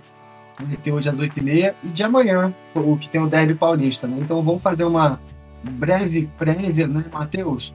Mostrar aqui os resultados rapidinho. Quanto que tá aí na, no confronto entre Atlético e Atlético? Intervalo de jogo segue 2 Atlético Mineiro, 0 Atlético Goianiense. E na Série C, acabou de voltar do intervalo, né? Santa Cruz e Brusque 2 a 0 Santa Cruz. Os dois times se garantindo na Série B, Ituano e Vila Nova seguem empatando em 0 a 0 Péssimo resultado para os dois que também ficam por vaga. Bora falar então do, dos dois jogos de mais tarde que vai ter, porque o Inter pode tomar, pode encostar ainda mais São Paulo, ficar um ponto da liderança e o Ceará com o Bragantino, um duelo de meio de tabela que promete muito, porque tanto o Ceará quanto o Bragantino vem tendo bons jogos ultimamente, fazendo bastante gols. Eu acho que pode ser um jogo bem disputado aí. O Ceará, inclusive, se ganhar, encosta bastante no Corinthians, chegando aos 30 jogos, mas encosta em, na, em pontos com o Corinthians, que ainda tem dois jogos a menos. O que vocês têm a dizer desses dois jogos aí, Matheus? Quer, aliás, Milano, quer começar já que o Matheus encerrou da última vez? Vamos aí. É... Bom, Ceará e Bragantino é um jogo de meio de tabela, né? Acho que os times só procuram classificação na Sul-Americana agora. É... Bragantino vem de cinco jogos aí com duas vitórias, duas derrotas e um empate. Já o Ceará tá vindo com duas vitórias, um empate e duas derrotas. Acho que o Ceará, como se comentou tá num, conseguindo estabilizar um pouco melhor seu, seu jogo, seu futebol, e o Bragantino também na volta ali, que veio aquela última vitória em cima do São Paulo, depois perdeu, fez uns jogos bons, enfim. Acho que vai ser um jogo ali meio de tabela, né? A tabela a cumprir. O Bragantino ainda busca a vaga na Sul-Americana, o Ceará tá brigando porque tá, na, tá em 11 primeiro, então pode sair. Mas mesmo perdendo para o Bragantino, segue na frente, então, o time de Bragança. Jogo normal, nada muito a acrescentar aí. O Marlon tá perguntando aqui se a gente vai falar de Palmeiras que vai ganhar do Corinthians amanhã. Vamos falar assim. Assim que a gente terminar de falar desses jogos aqui, Bragantino e Ceará, dos jogos de hoje, a gente entra para dar uma bela prévia do jogo de amanhã. Beleza? Matheus, Inter e Fortaleza, qual que é o seu prognóstico aí para esse jogo? Eu acho que dá Inter no Beira-Rio e o Inter vai encostar de vez no São Paulo, esse campeonato vai pegar fogo. É, o Inter vem de uma sequência muito boa, né? São cinco vitórias seguidas. Ele chegou, encostou agora no, no nos líderes do campeonato. Time que, que era líder, né? Até, até a saída do Cudê, oscilou um pouquinho, mas fez, fez bons jogos contra o, o Boca Juniors, mesmo sendo eliminado, né? Nos pênaltis. Ganhou lá na, na bomboneira e, e a partir daí engatou uma sequência boa de jogos, boas de resultados. Ganhou do Palmeiras em casa, ganhou do, do, do Bahia fora então são cinco jogos vencendo. E é um jogo, um jogo muito importante, né? Porque vencendo esse jogo, o, aquela história de o time só depender dele, né? O Inter, se vencer esse jogo, só depende dele para ser campeão brasileiro, né? Porque quarta-feira a gente vai ter um, um jogo dos líderes, né? É, no Morumbi. Então, um jogo muito importante pro, pro Internacional, né? Se reafirmar. O Abel, que vem fazendo uma campanha muito boa, né? É, mesmo com a desconfiança da torcida. Não da torcida, acho que a torcida curte o Abel, né? Mas a desconfiança do, do, da mídia em geral, porque o Abel não vinha fazendo grandes trabalhos, né? É, a campanha no Cruzeiro ano passado pegou no finalzinho, mas foi melancólica, o, muito criticado com, no Flamengo, né? E vem fazendo bom trabalho, a situação é, é, é engraçada, né? Porque o, o, o Inter já tem praticamente tudo acertado com o Miguel Angel Ramírez para a temporada seguinte, né? Assim que acabar o Campeonato Brasileiro. E tá brigando pelo título e pode ser campeão com o Abel. Então é uma situação curiosa. E o, o Fortaleza que, que briga lá embaixo, né? O Fortaleza na boca do rebaixamento. É, vai ficar numa situação difícil com a derrota, né? Ficar a, um, a um, um, uma rodada de, da zona do rebaixamento, né? A distância para o Bahia é só de 3 pontos. O Vasco, que perdeu ontem, também está com 32. Então, se o Fortaleza tiver um resultado positivo, passa Esporte e Vasco da Gama e se distancia um pouquinho da, da, da zona de rebaixamento. Então, é um jogo importante para os dois, dois times. É, imagina um jogo muito bom, porque ninguém, ninguém pode negociar empate. Então, um jogo para cima. E talvez o melhor jogo da rodada, né? O jogo mais importante da rodada, dessa rodada 30 é. E o Inter na inusitada situação de depender só dele para depender só dele. Ou seja, hoje ele depende só dele para depender na quarta-feira só dele para ser campeão. Ou seja, uma situação muito inusitada que eu não sabia que o time poderia passar. Eu acho muito legal isso. E, eu, e esse jogo, cara, se, se o Fantástico tiver chato, com certeza eu vou estar ali assistindo no, no meu no querido Futimax HD.live, fazendo aquele é, o jogo, o jogo passa na, na TNT, né? Pra quem tem o, a TNT que mudou de nome, né? O, o, o esporte interativo que foi re, renominado, né? Rebatizado, uh, virou TNT Esportes, né? Quem tem o aplicativo da, do esporte interativo, né? O TNT Esportes agora. Ou a TNT na, na TV por assinatura vai poder acompanhar o jogo também. E quem não tiver, acompanha pelo bom e velho Futimax, né? Muito companheiro. O Daniel Bertoshi, ele mandou um comentário aqui que eu acho que é muito interessante, Daniel. Só que a gente já tá chegando na última meia hora de programa, a gente ainda tem Série B, tem derby para falar, tem futebol internacional, mas eu acho que é um assunto que vai entrar na nossa pauta do próximo programa, porque ele fala assim: gostaria de propor um debate. Vocês acham que esse sistema de salário dos clubes está certo? Vide o caso do René Júnior, que jogou asterisco, deve ser palavrão, jogos ganhando 300 mil por mês. Agora está entrando na justiça com o clube. A minha ideia seria ser 50% do salário registrado em carteira e os outros 50% condicionado à participação de jogos. Sobre essa questão do salário, eu acho interessante essa questão de vincular a participação em jogos. O que, que você acha? Matheus, vamos só falar bem rapidinho mesmo, tentar falar em um minuto, dois no máximo, para a gente já engrenar no, no derby. É difícil, né? Porque a questão fica de oferta e demanda, né? Os times que, que não, não utilizarem esse sistema, ele né? Ele corrigiu aqui, ele jogou 13 jogos pelo Corinthians do René Júnior, ganhando 300 mil por mês. É, mas aí tem que ver, por exemplo, o jogador recebe uma proposta de dois times. Um oferece esse esquema de salário que ele falou, metade assegurado e metade pelo número de jogos. E outro time é, oferece o salário integral. Ele vai escolher o, o, o, time que ofereceu o salário integral. E como eu não sei se como funcionaria uma regulamentação de cima, né, da, da confederação, das, das federações, então é uma situação bem difícil, né? É, talvez a NBA tem um esquema de teto de salário, porque aí os times são um pouco mais equalizados financeiramente. Eles têm um limite que você pode gastar, então talvez isso evite loucuras, né? Como o São Paulo pagar um milhão de reais pelo Daniel Alves por mês e, e essas loucuras. Mas essa questão de produtividade, na minha opinião, é, seria muito bom, mas teria que ser um acordo coletivo entre todos os clubes, senão é, a, a, a, a, livre mão do mercado ia influenciar nesse aspecto e quem não aderisse a essa, essa, essa norma levaria uma, uma vantagem, né? Então é uma sanção difícil, né? Sim. Eu acho que é mais isso, acho que a gente pode entrar mais nesse assunto domingo que vem. Vamos começar de derby. Milano, você que é o homem da emoção, o coração de leão aqui da nossa rádio, nosso querido narrador e comentarista.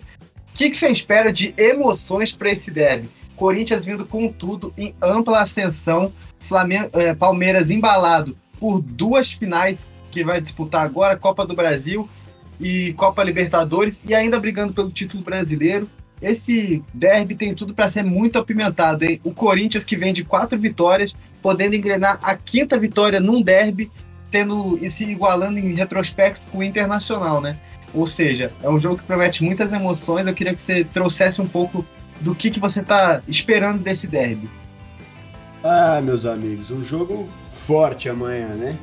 E apesar do Palmeiras estar jogando em casa, com todo esse fator aí do Corinthians está ganhando cada vez mais confiança nessa reta final, jogando bem os jogos, né? É, nunca achei que eu ia falar isso, mas jogando bem. Corinthians costumava ganhar jogando mal. Pelo menos a gente já teve essa discussão, um estilo de jogo que eu não gosto, que é se defendendo e fazendo um golzinho achado ali empatite. Mas agora tá jogando bem, tá jogando mais para cima. Dá até para ver os jogos do Corinthians. Esse, essa semana aí meteu 5 a 0 no Fluminense, né? Quarta-feira. É... E o Palmeiras, por outro lado, também, eu não acho que vai tirar o pé, não. Porque é clássico e, e é um jogo importante para ganhar confiança, né? Para essa reta final o ano, principalmente para as competições que ele tá, né? De Copa do Brasil e de Libertadores, mais do que o Campeonato Brasileiro. Mas acho que ganhar do Corinthians também é essencial para o Palmeiras.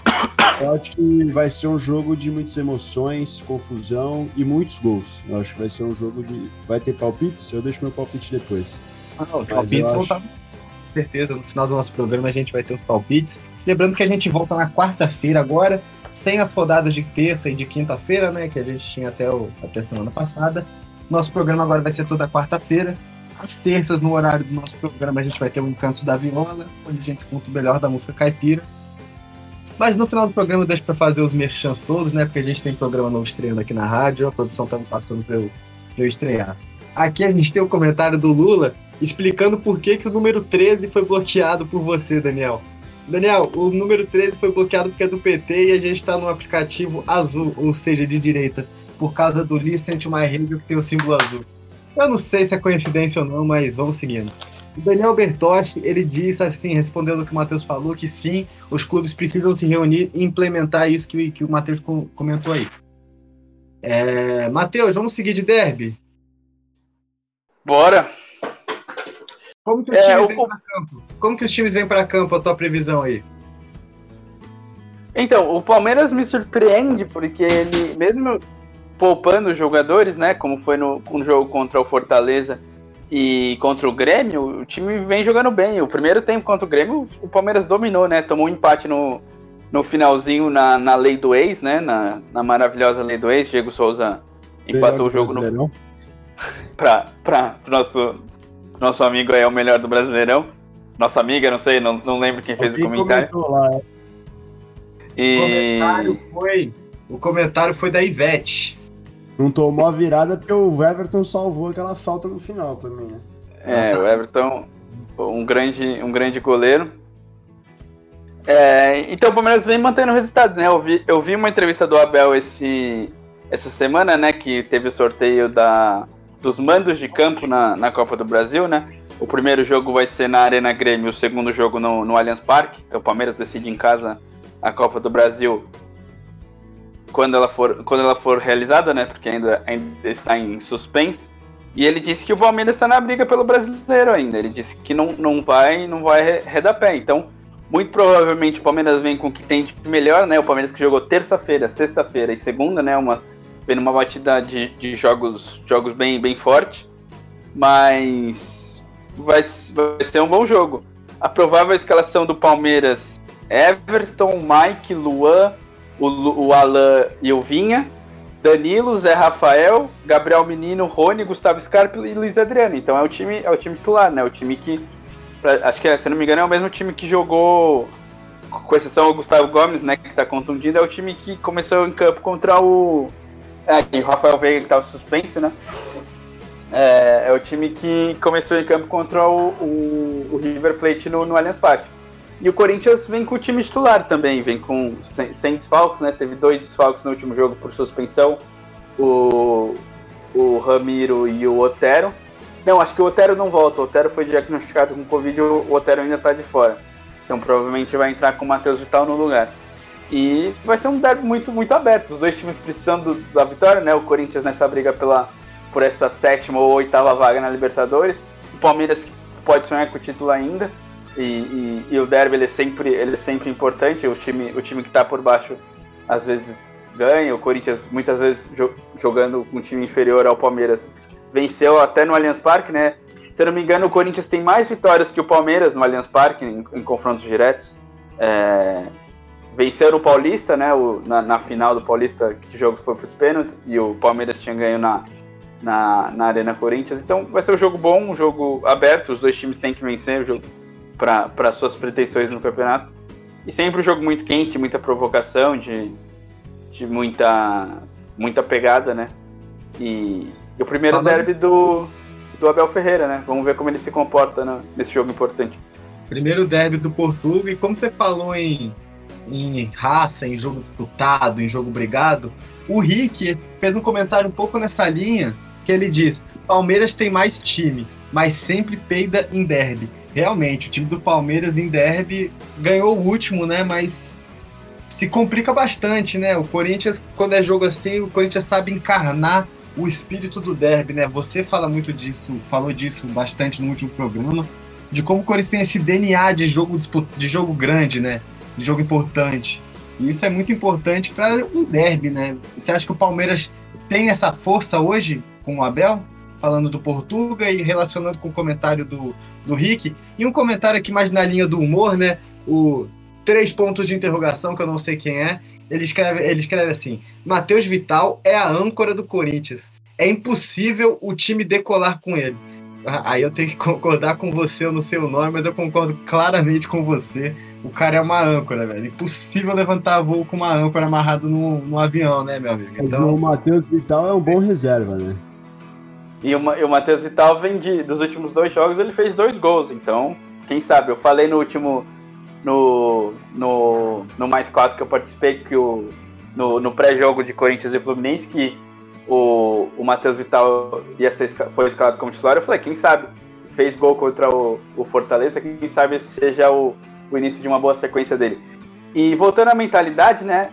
É, eu fiquei com uma pulga atrás da orelha depois do jogo do Palmeiras contra o River, né? O jogo de volta, porque o Palmeiras jogou muito mal. O Palmeiras sentiu o jogo, o Palmeiras não deu um chute no gol do Armani.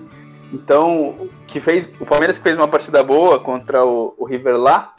E, e, com o Abel, o, eu conversei com, com, o Pedro, né? O palmeirense que, que mandou, já mandou áudio pra gente aqui, nosso companheiro que ele, ele, ele sempre reclamava da postura do Palmeiras em jogos grandes, da pegada, e esse, esse time ele gostava disso, ele, ele achava que o time estava tava com, com força, é, jogando com, com, com, intensidade, e nesse último jogo colocou uma pulguinha atrás da orelha, né? Porque foi um resultado surpreendente, um resultado, um, uma exibição muito ruim do time do Palmeiras. E o Corinthians foi o que eu falei, o Corinthians ele, ele, ele tem o DNA, se uma, uma coisa que eu não posso reclamar do Corinthians provavelmente dos últimos 10 anos, desde que subiu da, da Série B, é, é falta de, de entrega, falta de, de, intensidade em jogo grande. É, o Corinthians às vezes pecou em, em, em, duelos mais, mais fáceis, mas em jogo grande o Corinthians geralmente demonstra, um, demonstra uma vontade, demonstra um desempenho muito bom. E vai ser um jogo grande, um jogo, um jogo especial, o último clássico desse, dessa temporada maluca, né? E vai ser um jogo bom. É, vai com certeza. O Daniel Bertocha, ele manda aqui um, uma mensagem pra gente muito carinhosa, falando: vocês estão de parabéns, estou gostando da imparcialidade do programa. Mas como eu não sou comentarista, eu sou apenas torcedor, eu digo que o Corinthians vai passar o trator. É só ver o Opa. jogo passado contra o Fluminense. Vai, Corinthians. Cara, eu acho que não vai ser igual ao Fluminense, mas se o Corinthians entrar com aquela vontade, o Palmeiras vai se complicar, viu? O Palmeiras vai se complicar bastante. Milano, sobre isso que o Matheus estava falando agora, o que, que, você acha da vontade, né? O que, que, que, isso conta no jogo? Você acha que o Palmeiras tem esse DNA que o Corinthians vem demonstrando ter nos últimos anos? Ah, brother, eu acho que o Corinthians é o time do povo, né, irmão? Jogo bom, jogo grande. Não importa se o Corinthians tá jogando bem, tá jogando mal, sempre dá trabalho. Às vezes perde, né? Às vezes não. Às vezes decepciona. Mas, no geral, tanto que dos clássicos, assim, né, que o São Paulo tem, é claro que, mano, ganhar do Palmeiras é uma delícia, recentemente até por causa dos investimentos tal, que o time tem, mas ganhar do Corinthians tem o um gostinho especial, porque São Paulo foi tantos anos freguês, mano. É isso. E, e é, é impossível, né? Ganhar na arena. É, então, a gente ainda não quebrou esse tabu.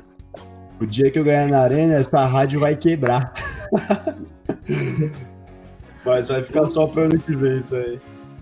Então eu acho que o Corinthians é um time embaçadíssimo, né? E ainda por cima, é, já é embaçado quando tá jogando mal, agora que tá numa uma cadência de subida aí, tá fazendo bons jogos, tá sendo mais ofensivo, tá fazendo gol. Olha aí, vocês aí, corintianos, você aí, Matheus Petit, que foram tudo duvidosos ali no nosso palpite, né? Corinthians e Fluminense. Eu até falei que o, o Corinthians ia ganhar, mas vocês estavam tudo cheio de dedo, 1 a 0 não sei o quê. E não tá acostumado a é, ver. Goleada, né? Bom. Não tá acostumado a ver. Não tá acostumado a ver. Mas Eu agora tá jogando bem. o Matheus até comentou no outro dia alguma coisa que eu falei. Olha aí, Matheus, tá vendo como é bom ver o futebol pra frente? Era aquilo, ah, foi aquela discussão que a gente teve, que ele tava falando, não, que, que eu tava falando que o Grêmio era ruim, né? Jogou, jogou pra trás contra o São Paulo, jogou que não um time covarde. Aí ele tava falando, não, adotou o estilo de jogo, isso também é futebol, é bonito, não sei o quê. Eu falei, não, desculpa, isso aí não é futebol bonito, isso aí não dá emoção, é porque você tá acostumado a ser corintiano a ver esse tipo de futebol. Aí quando o Corinthians começou a jogar pra frente começou a fazer gol, eu vi que a emoção, o brilho do olho do Matheus mudou já. Ele já mudou o discurso já. É, não, dá uma felicidade, né? Dá uma felicidade. E a gente tem uns comentários aqui. O Gregoriel ele contesta aqui que, o, que ele acha que o Vital não é ruim, ele só está sendo escalado errado. Você, vocês vão ver como ele é bom quando for escalado certo. E ele acha que ruim é o, é o Luan, esse tiriça. É, o, o, os dois são ruins, né, cara? Os dois são cansados. E aqui o ponto de interrogação ele retruca, né? Ele fala: Vital é horroroso, Gregorial. Ele é mais cansado que minha avó depois de correr a São Silvestre. Caraca, irmão, o cara deve ser cansado então. Eu acho ele cansado, mas não é para tanto, né? Galera, vamos acelerar aqui que a gente só tem mais 15 minutos de programa. A gente ainda tem que falar de Série B bem rapidinho e passar no futebol internacional, porque a gente teve um clássico hoje. E tem o Bayern criando esperanças para os times aí do, do da, os times que estão disputando a final da Libertadores, né? Sobre Série B, pessoal, acabou o sonho do Cruzeiro. É mais um ano na Série B. Danilo, é já... se tudo aí, aquele abraço, meu amigo. Você deve estar tá sofrendo agora. Já, já tinha acabado, né? Há pelo menos duas rodadas aí, o Cruzeiro já, já não subia mais, né? Eu acho que até matematicamente era possível, mas pelo amor dos meus filhinhos, né? Eu... E ainda, meus caros afogados, ainda há chances matemáticas do, do Cruzeiro cair, né? Logo abaixo dele aí tem Vitória, Náutico e Figueirense, todos com 39 pontos. Eles conseguem fazer uma médiazinha boa e o Cruzeiro nesse, nesse declínio brutal é de dois jogos empata um, tá rebaixado. Perdeu pro Lanterna, cara. O Oeste já tá rebaixado e ganhou do Cruzeiro. É uma Exato. crise danada. O Sobis falou em entrevista que a gente não sabe nem 10% do que acontece no Cruzeiro. O Filipão falou em entrevista essa semana que a situação do Cruzeiro é muito mais grave do que ele imaginava. Com certeza aquele whiskyzinho que ele tomou na, na apresentação lá na assinatura de contrato contribuiu para ele ter achado a situação não tão ruim, né? Então, assim, a ficha tá caindo para todo mundo que tá lá dentro, que ali é um barco que aparentemente está furado, né? E eu acho que vai ser muito difícil pro Cruzeiro se reerguer. Ou a Pode torcida. afundar mais, né? Pode afundar mais. Muito triste, é muito triste porque é um time grande, foi entregue a uma administração péssima que destruiu o time. E hoje não tem o que fazer, tem grandes jogadores, tem o Sobis que veio, voltou para tentar ajudar e tal. Mas tá uma situação dramática, né, Matheus? É, compli- ontem o jogo foi difícil. Eu assisti o segundo tempo, sofrível. O Cruzeiro não conseguia chegar. O, o goleiro, o goleiro do Juventude fez algumas defesas no final, mas não abafa, né? O time não, não tem estrutura tática. A defesa é uma mãe, o Manuel é horroroso. O Manuel jogou no Corinthians por um tempo. O Manuel é um zagueiro horroroso, é o capitão do, do Cruzeiro e é, o time tem muita dificuldade, né? O, o Dedé parece que vai botou, vai botar o Cruzeiro no- na justiça. É, então o time, o time é ruim, o time tem alguns jogadores tem um. Falando em Cruzeiro, gol do Atlético, gol do Galo. Pro delírio da torcida cruzeirense. Galo 3, Atlético Goianiense 0. Segundo gol de bola parada, segundo gol de escanteio do, do Galo. E voltando pro, pro Cruzeiro, a, tem alguns bons jogadores, né? Tem o Sobis, tem o Potker, que veio na troca com, com o Murilo, que, é, que era um, um, um volante. Tem o Marcelo Moreno na frente, né? Mas o time, o time tem, ele tem a segunda pior campanha da Série B em casa, então não tem, não tem condição de subir. Não tem, Aí- não tem. Tem gol, hein? Opa! Gol do Santa Cruz, 3 a 0 Santa Cruz subindo em grande estilo, 71 minutos de jogo na série, na série C. Jogo muito disputado entre Vila Nova e Ituano. Qualquer gol lá classifica um dos times na partida entre Vila Nova e Ituano e o Santa Cruz perde a vaga. Ou seja, final muito emocionante de Série C, acabando daqui a pouco, daqui a 20 minutinhos a gente já deve ter um encerramento e os últimos classificados para a Série B. Vocês não podem perder aí, a gente vai encerrar aqui a série, a série C com vocês. E sobre Série B ainda, acho que a gente podia falar que o título tá em disputa ainda, né? Tanto a... Ah, Matheus, desculpa, eu te interrompi pro gol, você pode concluir. Não, é isso. A situação do Cruzeiro é muito difícil, né? É, vamos ver se o Filipão. O Filipão deu um, um boot né, no time, deu um gás. E agora já tem problemas, problemas com a diretoria. A diretoria pre- pretende manter o, o Felipão para o próximo ano. O contrato até termina no final de, desse ano, né? No final de 21. Mas parece que o Filipão não. pe- Pela, pelo estado do time, pelas dificuldades que ele está tendo, não pretende ficar. Então é uma situação complicada recomeçar o trabalho de novo nesse ano corrido, nesse ano de, de desafios de sempre a temporada com um treinador novo, pode ser mais uma dificuldade para o time do Cruzeiro, que talvez começando num zerado, né? Esse ano começou com menos seis pontos, talvez começando zerado o campeonato, tem uma chance de subir no ano que vem, que, que é o ano importante, né? O ano do centenário do clube e, e vai ser disputado na, na Série B do Brasileiro. É, vamos ver, vai ser importante aí. O que vocês têm a dizer sobre a briga pelo título? Tá entre tá com a Chape, tá com a América, quem tá mais favorito para isso? Matheus e Milano, bem rapidinho aí. Não, se bem que não, a gente falou que vai encerrar a Série C, né? A Série C ainda tem 20 minutinhos de jogo, 15 minutinhos de jogo, mais ou menos uns 20 minutinhos de jogo, então a gente pode ainda seguir mais uns 20 minutos, né? O que que vocês acham? Ah, eu acho, acho ok, cara. Eu, aproveitar então que a gente tá com tempo, só pra fechar aqui, pegando o gancho do que o Matheus tava falando do Cruzeiro. O. Felipão chegou, deu um boostzinho. Mas é isso, né, cara? Quando um jogador que tá lá no time, lá dentro, jogando, fala, vocês não sabem nem de 10% do que acontece aqui, é que não é, não é. Pode vir o Guardiola que não, não vai resolver, entendeu? O problema é muito mais embaixo do que um técnico, assim. Tanto que já, já perdeu força, já perdeu movimento, perdeu pro, pro Lanterna. É, o Cruzeiro tá completamente em declínio. Por isso que eu falo assim, acho que a força de os times que estão abaixo do Cruzeiro para fazer ponto pode ser muito pequena. Mas se esses, esses três times aí conseguem fazer uma pontuação mínima, eu acho que o Cruzeiro não vai se esforçar nem um pouco para continuar na Série B, cara. Acho que esses próximos três jogos vão ser desastrosos. Ah, se tivesse mais umas seis, sete rodadinhas, você podia pôr o Cruzeirão rebaixado aí. Eu acho também que é uma, uma crise muito grande pro Cruzeiro. Vai ser muito complicado aí. Ele se reerguer no ano que vem, tem que se manter na Série B. Agora é focar nisso. Tem que manter na Série B. A gente tem aqui um comentário do Gregoriel. O ponto de interrogação. Acho que você está com vergonha do que está falando para ficar em anônimo. Pô, Petit, você também acha isso? Olha o jogo agora que, o que o Mancini está colocando ele mais centralizado. Você vai ver a evolução dele. Gregoriel, vamos esperar aí. Eu gostava muito dele no Vasco, mas quando ele veio pro Corinthians, comecei a acompanhar mais profundamente. Era triste de ver jogo com o Matheus Vital, me dava preguiça, eu ficava com sono. Mas enfim. É, sobre. Podemos passar agora para a briga pelo título da Série B? Vamos sim, só vou responder o Marlon aqui. Ô Marlon, ele perguntou se eu já tomei vacina aqui, porque eu tô falando bem do Corinthians.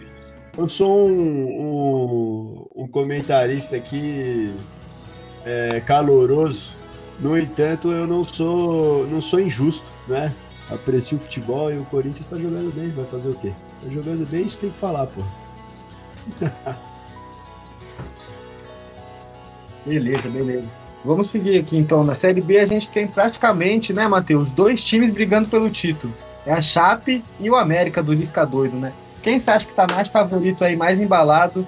E quem você acha que tá merecendo mais esse título? Apesar de todo o carinho que todos nós temos com a Chape, tem que reconhecer que o time do América vem fazendo uma campanha excelente. Fora o que vem fazendo fora de campo, lançando a própria marca de roupas, de artigos esportivos e tal, que vem fazendo muito sucesso e fazendo uniformes muito bonitos, né? Fizeram uma receita muito boa pro clube. É, os dois times tropeçaram, né? Os dois times empataram. O a Chape empatou com o com o, Bahia, com Vitória fora de casa, né?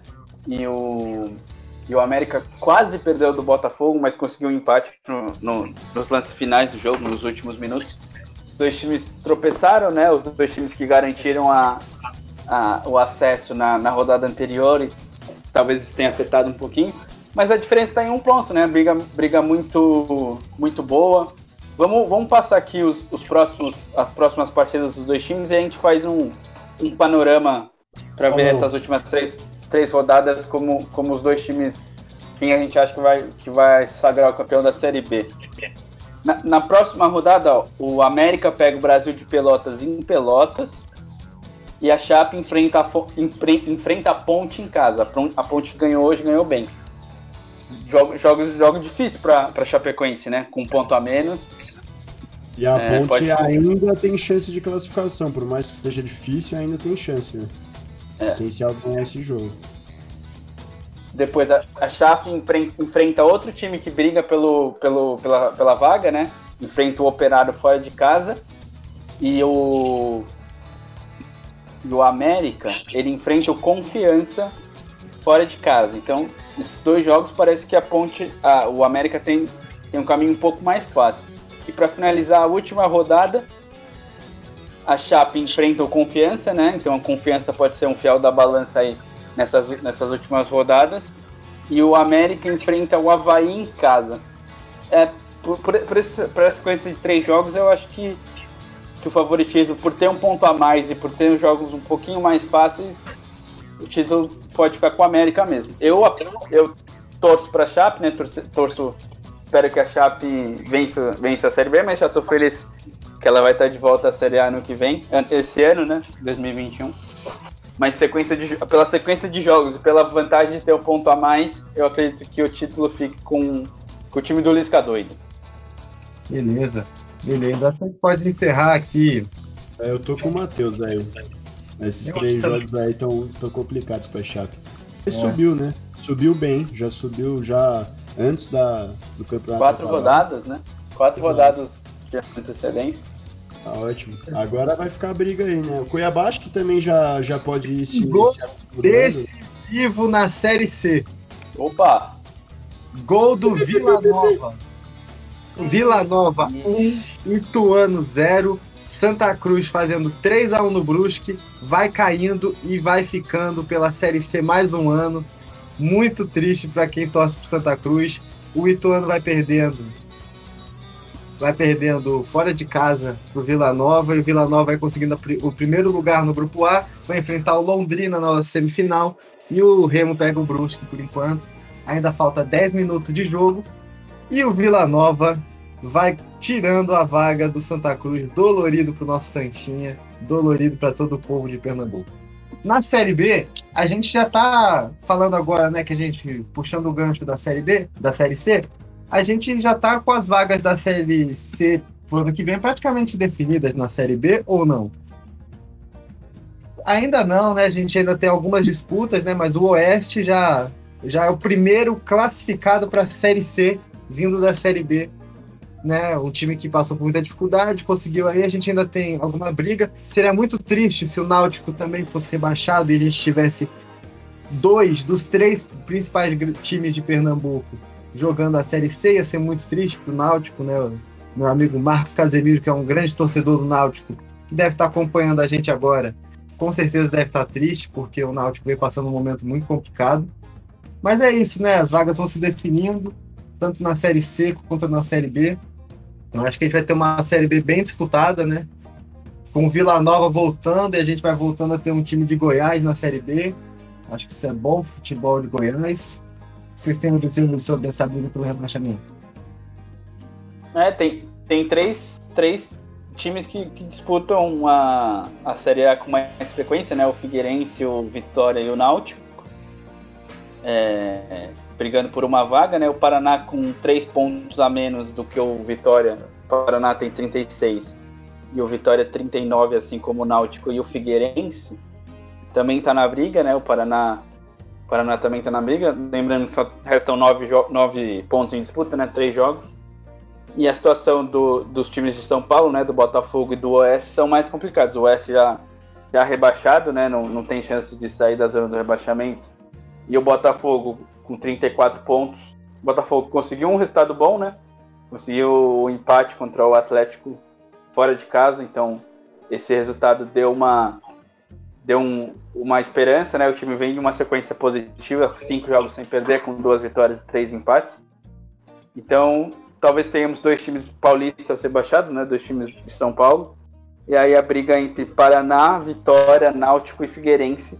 O Cruzeiro tem chances matemáticas, né? Tá quatro pontos da, da zona do rebaixamento, mas em nove, em nove, em nove pontos disputados, talvez com, com mais uma vitória consiga. Com, talvez não, com mais uma vitória afasta esse, esse, esse problema de vez. Então eu acredito que fique entre, entre Figueirense, Náutico e Vitória essa última vaga. O Paraná com mais dificuldade e o Botafogo também jogarão. conseguirão a vaga para a Série C, né? É, eu acho também. Milano, o que, que você acha disso? A vaga para a Série C já, já tem duas que já estão garantidas, né? Já foi do grupo do grupo 2 lá, né? Eu, esse aí o Brusque já passou, agora torcer pro Ituano fazer um golzinho empatar e deixar o Santa, né? Mas acho que da, da Série B eu comentei um pouco ali quando tava falando do Cruzeiro da chance de cair.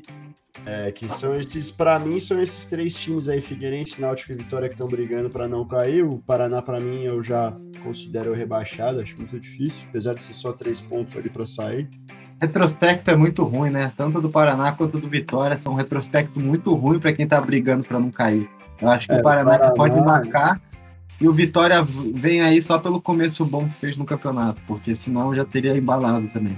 Se a gente for comparar aqui o retrospecto, o Paraná nos últimos cinco jogos fez quatro pontos, o Vitória fez três, já o Náutico fez sete, o Figueirense fez sete e o Cruzeiro fez quatro também. Então eu acho que essa briga tá ficando ali entre Vitória, Paraná, eu acho que muito difícil, então acho que vai ficar entre Vitória, Náutico Figueirense. A última é, vaga. É, vai, vai ser difícil. Eu gostaria que o Cruzeiro já caísse logo de uma vez, quer saber? Ah, para mim seria ótimo também, eu gostaria muito de ver isso. Mas vamos partir um pouco agora para falar de, do futebol internacional, que a gente teve muitos jogos importantes aí também. O sonho. Ah, acho que é importante a gente comentar, né? O sonho do Paysandu acabou, né, minha galera? Sonho do Paysandu é. já era, acabou. Sonho do Paysandu perdeu ontem pro Ipiranga, né? O Remo ainda perdeu pro Londrina. Ou Tem seja, gol! de quem? Janderson pro delírio da Fiel. Atlético Goianiense abre, faz o seu primeiro gol. Atlético, Atlético Mineiro 3, Atlético Goianiense 1, Janderson, o raio. Faltam 5 minutos aqui na Série C, segue 3x1 pro Santa Cruz em cima do Brusque e 1x0 pro Vila Nova em cima do Ituano. O jogo aqui, o Google me deu uma enganadinha. O jogo é em Itu, hein? O jogo é em Itu. O Ituano perde em casa a chance de voltar pra Série B. Muito triste, muito triste. O Santinha vai sendo guerreiro até o final, mas não vai conseguir a classificação. Eu, eu, inclusive, hoje estou com uma camisa do Santa Cruz por causa da data importante, né? Gostaria muito de ver um Santa Cruz Sampaio, um Santa Cruz e Cruzeiro. Não vai ser dessa vez, aparentemente. Mas vamos seguir então, pessoal, falar de futebol internacional. Já que a gente falou que o sonho do Papão acabou. Lá fora, né, na Inglaterra, a gente teve um super clássico hoje, né, Matheus? Liverpool e Manchester brigando basicamente pela liderança da Premier League. É isso? É, em muito tempo, né? Os dois é, jogando, jogando contra, né? Sendo primeiro e segundo colocados, né? Isso não acontecia há muito tempo. E foi um jogo bom, apesar do 0 a 0 foi um jogo interessante, né? O, o Liverpool melhor, o Liverpool dominando as ações de, de, de campo no primeiro tempo, uma porcentagem bem grande de, de, de posse de bola, o, o, o Manchester jogando mais recuado, explorando os contra-ataques, né? O Cavani começou no banco, o Solskjaer colocou o Rashford mais centralizado exatamente para explorar o contra-ataque, né? E o Liverpool jogando, curiosamente, sem nenhum zagueiro de ofício, né? Quem fez a zaga hoje foi o, Henderson e o Fabinho, são dois volantes de origem e, e jogaram na, na zaga. Isso talvez dificulte um pouco a subida dos laterais, né? Porque o time ele fica um pouquinho mais descuidado no meio, então os laterais não podem subir tanto, que é uma das forças ofensivas do Liverpool. E no segundo tempo o Manchester melhorou, o Manchester criou mais, o Alisson fez duas defesas espetaculares, duas defesas de, que salvaram o time do, o time do Liverpool. E então foi um jogo equilibrado. O, o Liverpool melhor no primeiro tempo, o Manchester United melhor no segundo. E o 0 a 0 acabou sendo justo. Com, com esse empate, o, o Liverpool perde a segunda posição, né? É, é, ultrapassado pelo Manchester City que venceu o Crystal Palace é, agora de tarde. Então a Premier League tem o Manchester United em primeiro, o Manchester City em segundo, o Liverpool cai para o terceiro colocado. Mas a diferença de pontos é, é bem, são, a diferença é pouca. E o City, o City tem um jogo a menos, então o City pode conquistar, pode conquistar essa primeira posição pagando esse jogo que, que falta. Mas foi um jogo bem legal, apesar do 0 a 0 os dois times tentando ganhar com as suas estratégias, dois times muito qualificados, a defesa do Manchester United muito boa com, com Lindelof e Maguire, dois zagueiros muito firmes. E, e o Liverpool criando bastante, mas ainda com dificuldade de arrematar. É, Firmino, Salah e Mané tem uma, uma porcentagem pequena de gols né, no, contra Manchester United, são apenas 3 gols em 20 e poucos jogos. Então foi um jogo legal, um jogo muito importante, que, que manteve o Manchester United que, na liderança, né? Coisa que não acontecia há muito tempo. É, não, um jogo muito interessante. Milano, eu queria que você falasse. Você quer falar da Premier League? Porque eu tinha separado para você falar do escorregão do Bayern, que dá uma pequena faísca de esperança para os times sul-americanos daqui, né? No caso, Santos e Palmeiras.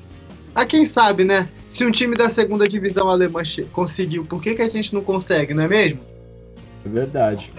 Eu só, eu só queria fazer um comentáriozinho da Premier League que a tabela tá se desenhando de um jeito interessante, né? Tá bastante equilibrado.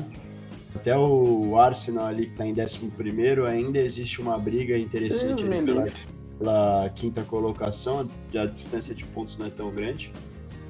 E o Liverpool que pode terminar esse primeiro turno, né? Que o Everton tá com um jogo a menos, se ele joga e ganha, ele vai passar o Liverpool e o Liverpool pode acabar essa primeira, esse primeiro turno em quinto lugar, né? Depois do próximo jogo, cada um que tá na frente dependendo de si, para manter a colocação. O Liverpool que tava aí. Porque é isso, né? Tá bem, tá bem, bem, bem equilibrado o campeonato. Indo pro Bayern, cara, eu acho que assim. É... Milano, é, tipo... antes de entrar no Bayern, rapidinho. O Gustavo e o Medeiros mandaram uma mensagem aqui pro Matheus que eles falam: o raio é na Vila Belmiro. Aí o Medeiros, é verdade, Matheus, o raio é na Vila Belmiro. O raio é na Vila Belmiro, Matheus? Responde depois passa pro Milano rapidinho. É, porque tinha um, um comentário, uma brincadeira do torcedor do Corinthians que criticava muito o Janderson né? e zoava ele de ser o raio porque porque era, era uma esperança na base e no, e no profissional acabou não, não se confirmando, então a torcida zoava, falava que era o raio, falava que era o filho do vento, porque ele era, ele era muito rápido, mas se enrolava com a bola. Então era uma, uma brincadeira da torcida do Corinthians e Janderson que vem até bem no Atlético, no Atlético Goianiense, talvez volte pro Corinthians, né? Ele trabalhou com o Mancini, então talvez seja uma opção para jogar aberto pela direita, uma opção de velocidade que o Mancini pode, possa reintegrar o elenco depois dessa passagem, passagem até que, que boa pelo Atlético, pelo Atlético Goianiense. Perfeito. Milano, e o Bayern escorregou? Será que dá para chegar? O que, que você acha? É, aqui, ó, só para responder aqui, ó, diretamente, o raio é na vila. Tá bom? Faltou essa resposta mais conclusiva do Matheus aí. o Bayern, ele, cara, eu acho que é assim, mano. A gente vai olhar para Mundial.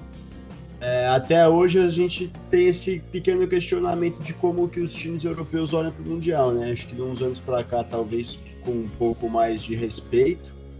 Mas eu acho que o Bayern provavelmente jogue mais, se dedique mais dentro do, do, dos, dos, campeonatos regionais que ele tem do que talvez no Mundial, né? É, ainda é um campeonato que os times europeus fica meio, meio nas nuvens, assim. Então acho que tudo é possível. Agora, se o Bayern for jogar tudo que ele tem, cara, aí é complicado demais, né? Porque esse time é embaçado até pros europeus. Ó. Quando o Bayern tá voando, ninguém ganha, né, mano? É embaçado, os caras são muito bons. É, então, o Bayern. Vai depender, vai depender do o mundo, Bayern né? que. O Bayern que venceu hoje o Freiburg, que teve dificuldades, né? Abriu, abriu o placar, ganhou o primeiro tempo. E no segundo tempo tomou um empate. E no finalzinho conseguiu, conseguiu a vitória. Sofreu um pouquinho para ganhar do, do Freiburg. E, e vamos ver, vamos ver contra que time vai pegar, né? Tem a semifinal aqui para os times, times sul-americanos pode ser uma dificuldade, pegando um time do México, né? Ou às vezes pegando um time, um time embalado africano, pode, pode ter alguma dificuldade. Mas. Esse é o Awali, e o Awali fez uma. Não acompanho muito futebol africano, né? O Awali fez uma excelente Copa dos Campeões Africanos. Passou o trator no maior rival, é como se fosse um Corinthians e Palmeiras na final da Libertadores lá. Passou o trator nos Amalek. Então, assim, vai ser um jogo muito complicado para quem pegar o Awali. Vai ser tipo aquele jogo de 2012 que o Corinthians pegou, um Awali super fechadinho, com jogadores fortes e com um bom chute de longe. É, tem que ver o chaveamento, né? Não sei se, se já teve o sorteio para ver que, quem pega o, o, quem pega quem, né? Que tem, tem as fases preliminares, né? O time, o time da Oceania enfrenta na primeira fase o time da Ásia e depois vai, vai vindo até, até o confronto semifinal. Então, pode ser, pode ser, pode ser que dê jogo, né? A gente já teve alguns jogos mais equilibrados, mas há muito tempo um time sul-americano não consegue o título, né? Desde 2012 que o Corinthians venceu o Chelsea. Beleza. A Série C ainda não acabou, mas eu queria trazer a informação aqui. Quem fez o gol do Vila Nova é Emanuel Biancucci. Eu duvido vocês lembrarem dele. Alguém lembra dele? Claro, é o primo do Messi. Lógico. É, pô, o primo do Messi levando o Vila Nova para a Série B em cima do Ituano. Por enquanto, 1 a 0 ainda. A gente já está nos acréscimos, somando 93 minutos, né? 48 de segundo tempo. Parece que já está tudo definido aqui, mas futebol é futebol, né? Vamos ver o que acontece até o final do jogo. Lá no Arruda, praticamente encerrado também, 3 a 1 já tudo decidido. Vamos para os nossos queridíssimos palpites. Palpites! Tá na hora, tá na hora O quê? de acertar. E se você errar de novo, o tricolor vai te papar. Bora lá, bora lá. Eu não fiz seleção nenhuma do Eu fiz uma seleção dos principais jogos da quarta-feira, né? Mas o Palmeiras vai aparecer duas vezes aqui na nossa, no nosso palpites. A gente ficou devendo do Marlon, né? A gente ficou devendo pro Marlon fazer a préviazinha do Palmeiras, né? Então vamos fazer. A gente fez A gente fez, né? a gente fez, a gente fez, a gente fez. Ah, Lucas, antes da gente entrar nos palpites, só um jogo que acabou agora. É, na ponta de cima da tabela do campeonato italiano, a Juventus perdeu para a Inter. A Inter que oscilava bastante, que tem um time muito forte, oscilava bastante, venceu com, com autoridade o atual N é campeão, N é o octa campeão, eu não lembro se são oito ou nove títulos seguidos da, da Juventus e, e os times de Milão na ponta do campeonato italiano, né? Então a Juventus 2, é, Inter, Inter de Milão 2, Juventus 0. Será que o, a Juventus vai ficar sem, o- sem o Scudetto depois de tanto tempo? Ih, será? E ragazzi, eh? É cazzo, ragazzi. Fim de jogo na Série C. Definidos os quatro classificados para a Série B. Você está ouvindo em primeiríssima notícia aqui na nossa rádio. Mais exclusivo que a gente, só se vocês tivessem assistido os jogos no Maicujo ou no Dazone. Enfim, terminou aqui Santa Cruz 3 a 1 no Brusque. Santa Cruz fica pela Série C. Brusque segue para a Série B. Ituano e Vila Nova, 1 a 0 Vila Nova em Itu. Segue Vila Nova para a Série B, fica o Ituano. Os quatro classificados são Remo, Londrina, Brusque e Vila Nova. Parabéns aos próximos ingressantes da nossa queridíssima Série B. Ano que vem vamos falar muito mais de vocês aqui no Equipe 90. Sejam bem-vindos à Super Série B, que começa em 2021. Pessoal, vamos para os palpites então? Bora, nego. Bora lá. Eu separei aqui os jogos de hoje, que vão começar daqui a meia horinha, vocês não podem perder. E eu separei também o jogo de amanhã, né, o Grande Derby, o jogo de amanhã do Goiás com o Flamengo e os principais jogos que envolvem os líderes do campeonato, principalmente São Paulo e Inter, Flamengo e Palmeiras, nos nossos palpites. Então a gente vai com esses palpitezinhos aqui. Matheus, você começa hoje, vamos lá. Ceará e Bragantino, quanto que fica? Hum, 2 a 2 Milano, É, Ceará e Braga. Eu vou. fi- Puta, Matheus. Eu vou repetir palpite aí pela primeira vez na nossa programação, porque. É isso aí, eu quero dar 2x2 também. Iris. Eu vou de Gordiola na veia. 3 a 1 pro Gordiola hoje lá no Ceará. A galera do Ceará vai mostrar que o que é bom mesmo é um feijão tropeiro. Feijão tropeiro não. Qual é o nome daquele feijão que eles fazem? O, baia... o que é bom é baião de dois. O que Feijão é bom é baião de dois. Então, linguiça de Bragança. Vão soltar linguiça de Bragança no Baião de Dois essa noite lá no Ceará. Vai ser tudo uma delícia. A Gordiola vai comer até. Vocês sabem, né? Bora lá.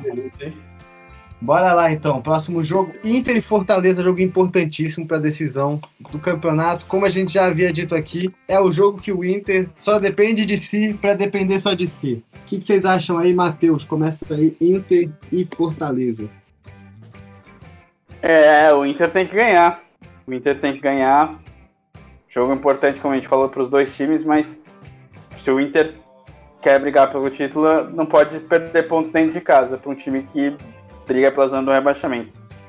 É, 2x1 Inter. 2x1 Inter? Perfeito, mano. Você? Cara, eu só queria primeiro comentar que você tá falando de comida aí, você quebra minhas pernas, né, Petit? Que eu tô. eu tô aqui com uma fome, cara. Só comendo miojo de noite, tá foda.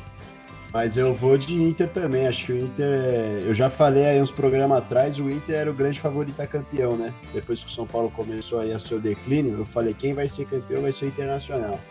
Então vou meter hoje aí pro Inter 3x1. 3x1, ô louco, amigo, tá ostentando gols você. Eu vou ser mais restrito aí, time do Abelão cheio de paixão, 1x0 no Fortaleza. Gol do nosso queridíssimo, não sei se vai jogar, mas vai fazer gol, Thiago Galhardo. E amanhã, pessoal, no Allianz Parque vai pegar fogo, Corinthians e Palmeiras. Grande jogo de futebol, grande clássico latino-americano, brasileiro e mundial. Matheus, com todo o seu clubismo, por favor, quanto que você acha que vai ser esse jogo? Vou de goleada de novo. 1x0 Corinthians. Eu ah, gosto. Matheus. Eu gosto das suas goleadas.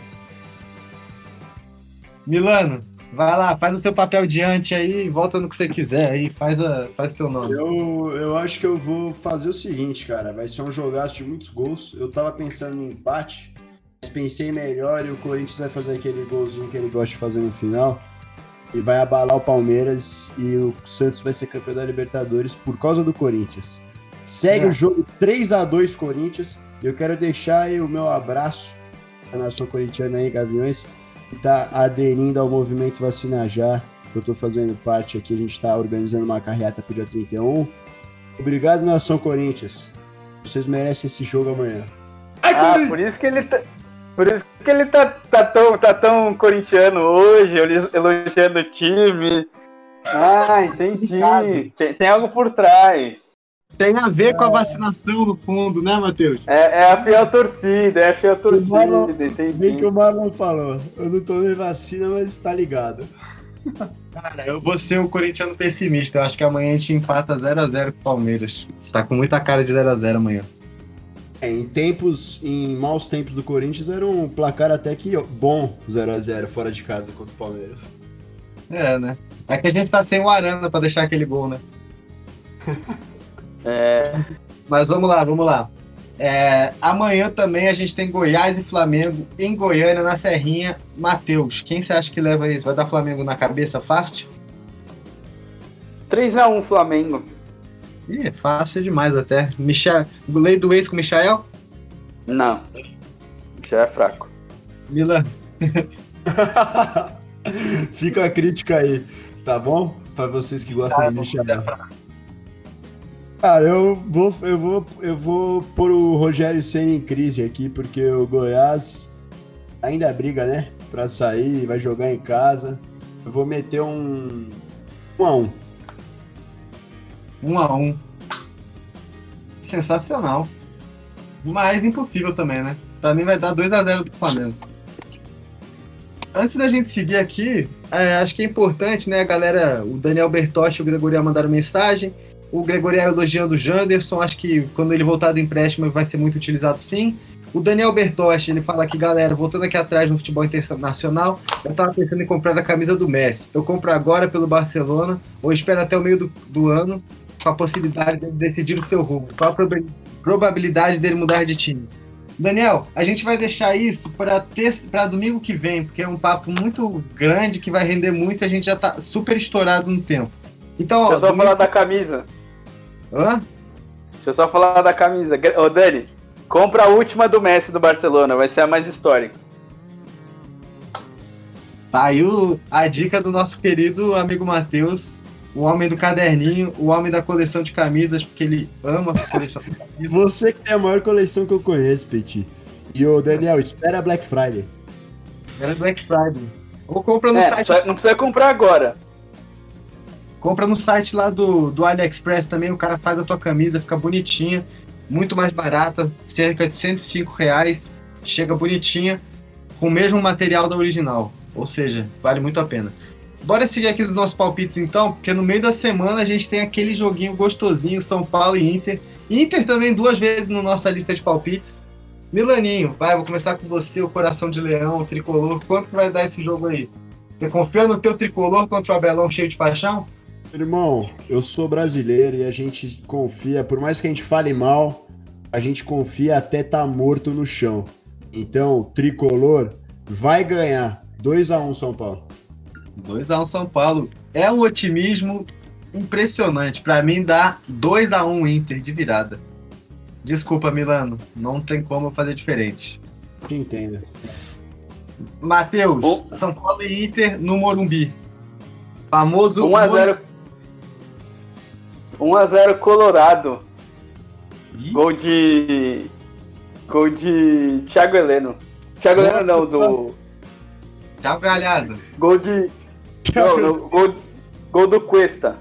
Ih, cabeça. Confuso, o Matheus tá confuso. Vamos apostar aí, já que você falou de Colorado, vamos apostar uma cerveja Colorado. Vamos, vamos. Fechou. Apostado. Então tá apostado aqui.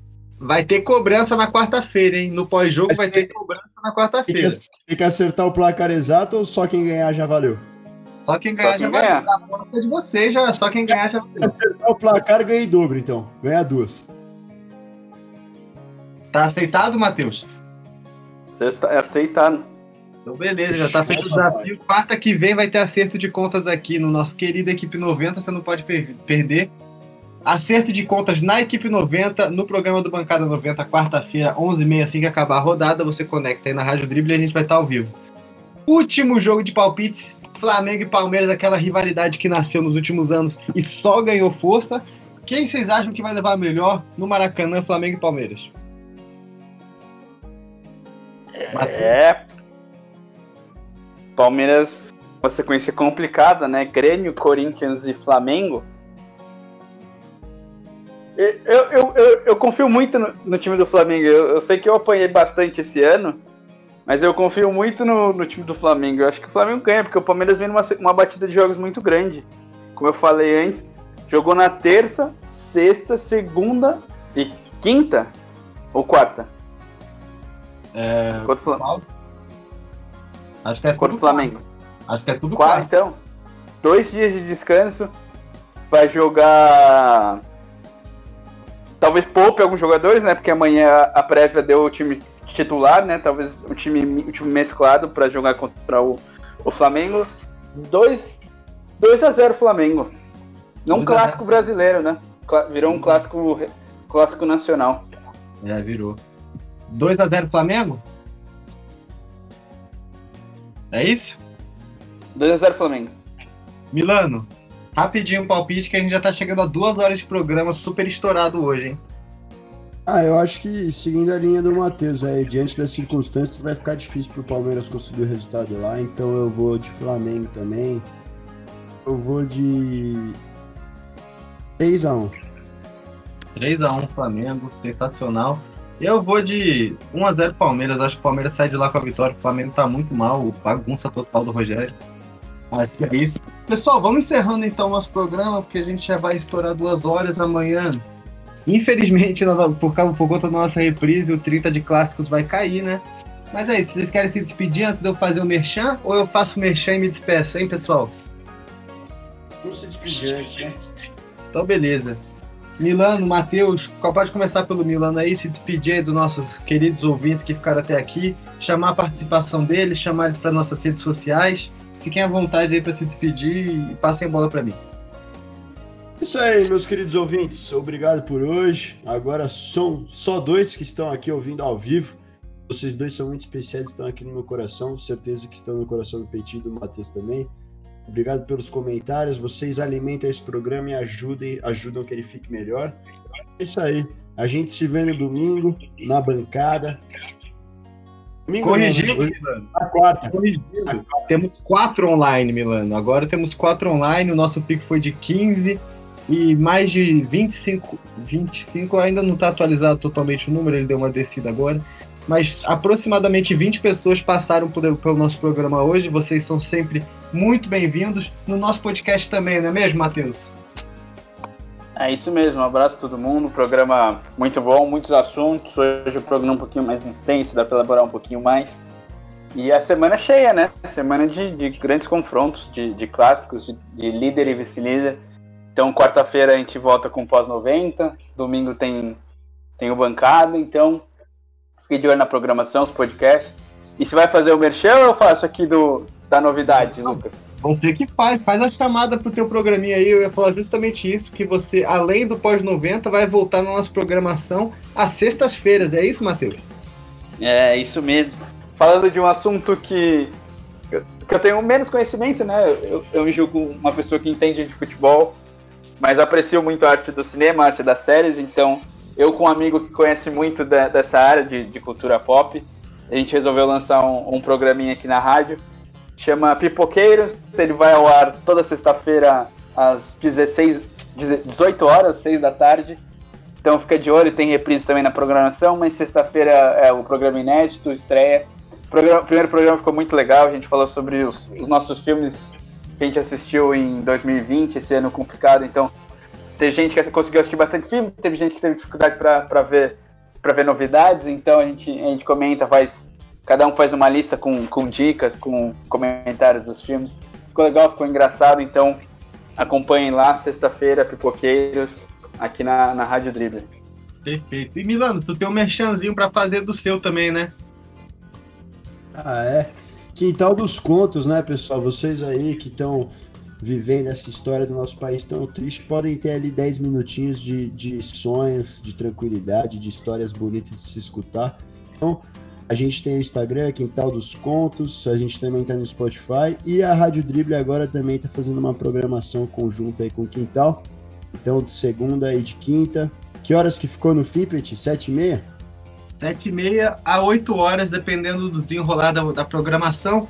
Mas você conectando ali na Rádio Drible por volta de sete e meia, você já vai conseguir curtir o Quintal dos Contos com toda certeza. E com a reprises ao longo da programação, que se você tiver conectado aí, com certeza você vai ouvir o episódio da semana. Isso aí, pô. E lembrando aqui, abraço Milano, abraço Matheus, aproveitando aqui que a gente tá falando de rede social, né? Sigam aqui o a, arroba equipe underline 90, que é o nosso Instagram, para você saber de tudo que a gente está fazendo. Preparando aqui exclusivamente uma grande novidade aí para a transmissão da, Copa, da final da Copa Libertadores. Ou seja, fica ligado lá no nosso Instagram, porque com certeza vocês vão ser os primeiros a receber muita notícia boa por lá. Outra propagandinha aqui que a, pro, pro, a produção tá me passando, né? É para eu falar dos programas que vão estrear essa semana no, na nossa programação. Na quarta-feira, às nove e meia, o Breno Tomasi estreia o programa de rock dele chamado O Beco do Rock, que vai trazer os maiores sucessos do rock e do metal para vocês. São uma hora dos maiores sucessos do rock, começa às nove e meia, você não pode perder. Um outro programa que vai estrear na mesma quarta-feira, só que a uma e meia da tarde, é o Tempo de Samba, um programa de meia hora dedicado somente ao samba, sem intervalo nenhum, direto, no stop de música. Então é isso, pessoal. A gente vai se despedindo aqui. Fechando a Rádio Drible nesse domingo, a gente encerra a programação que volta amanhã ao meio-dia com a nossa reprise. E é isso, pessoal. Até, até quarta-feira, Matheus, Milano e todos os nossos ouvintes. Venham aqui, quarta-feira, assim que terminar a transmissão, a gente entra ao vivo e vocês não podem perder. Até lá, pessoal!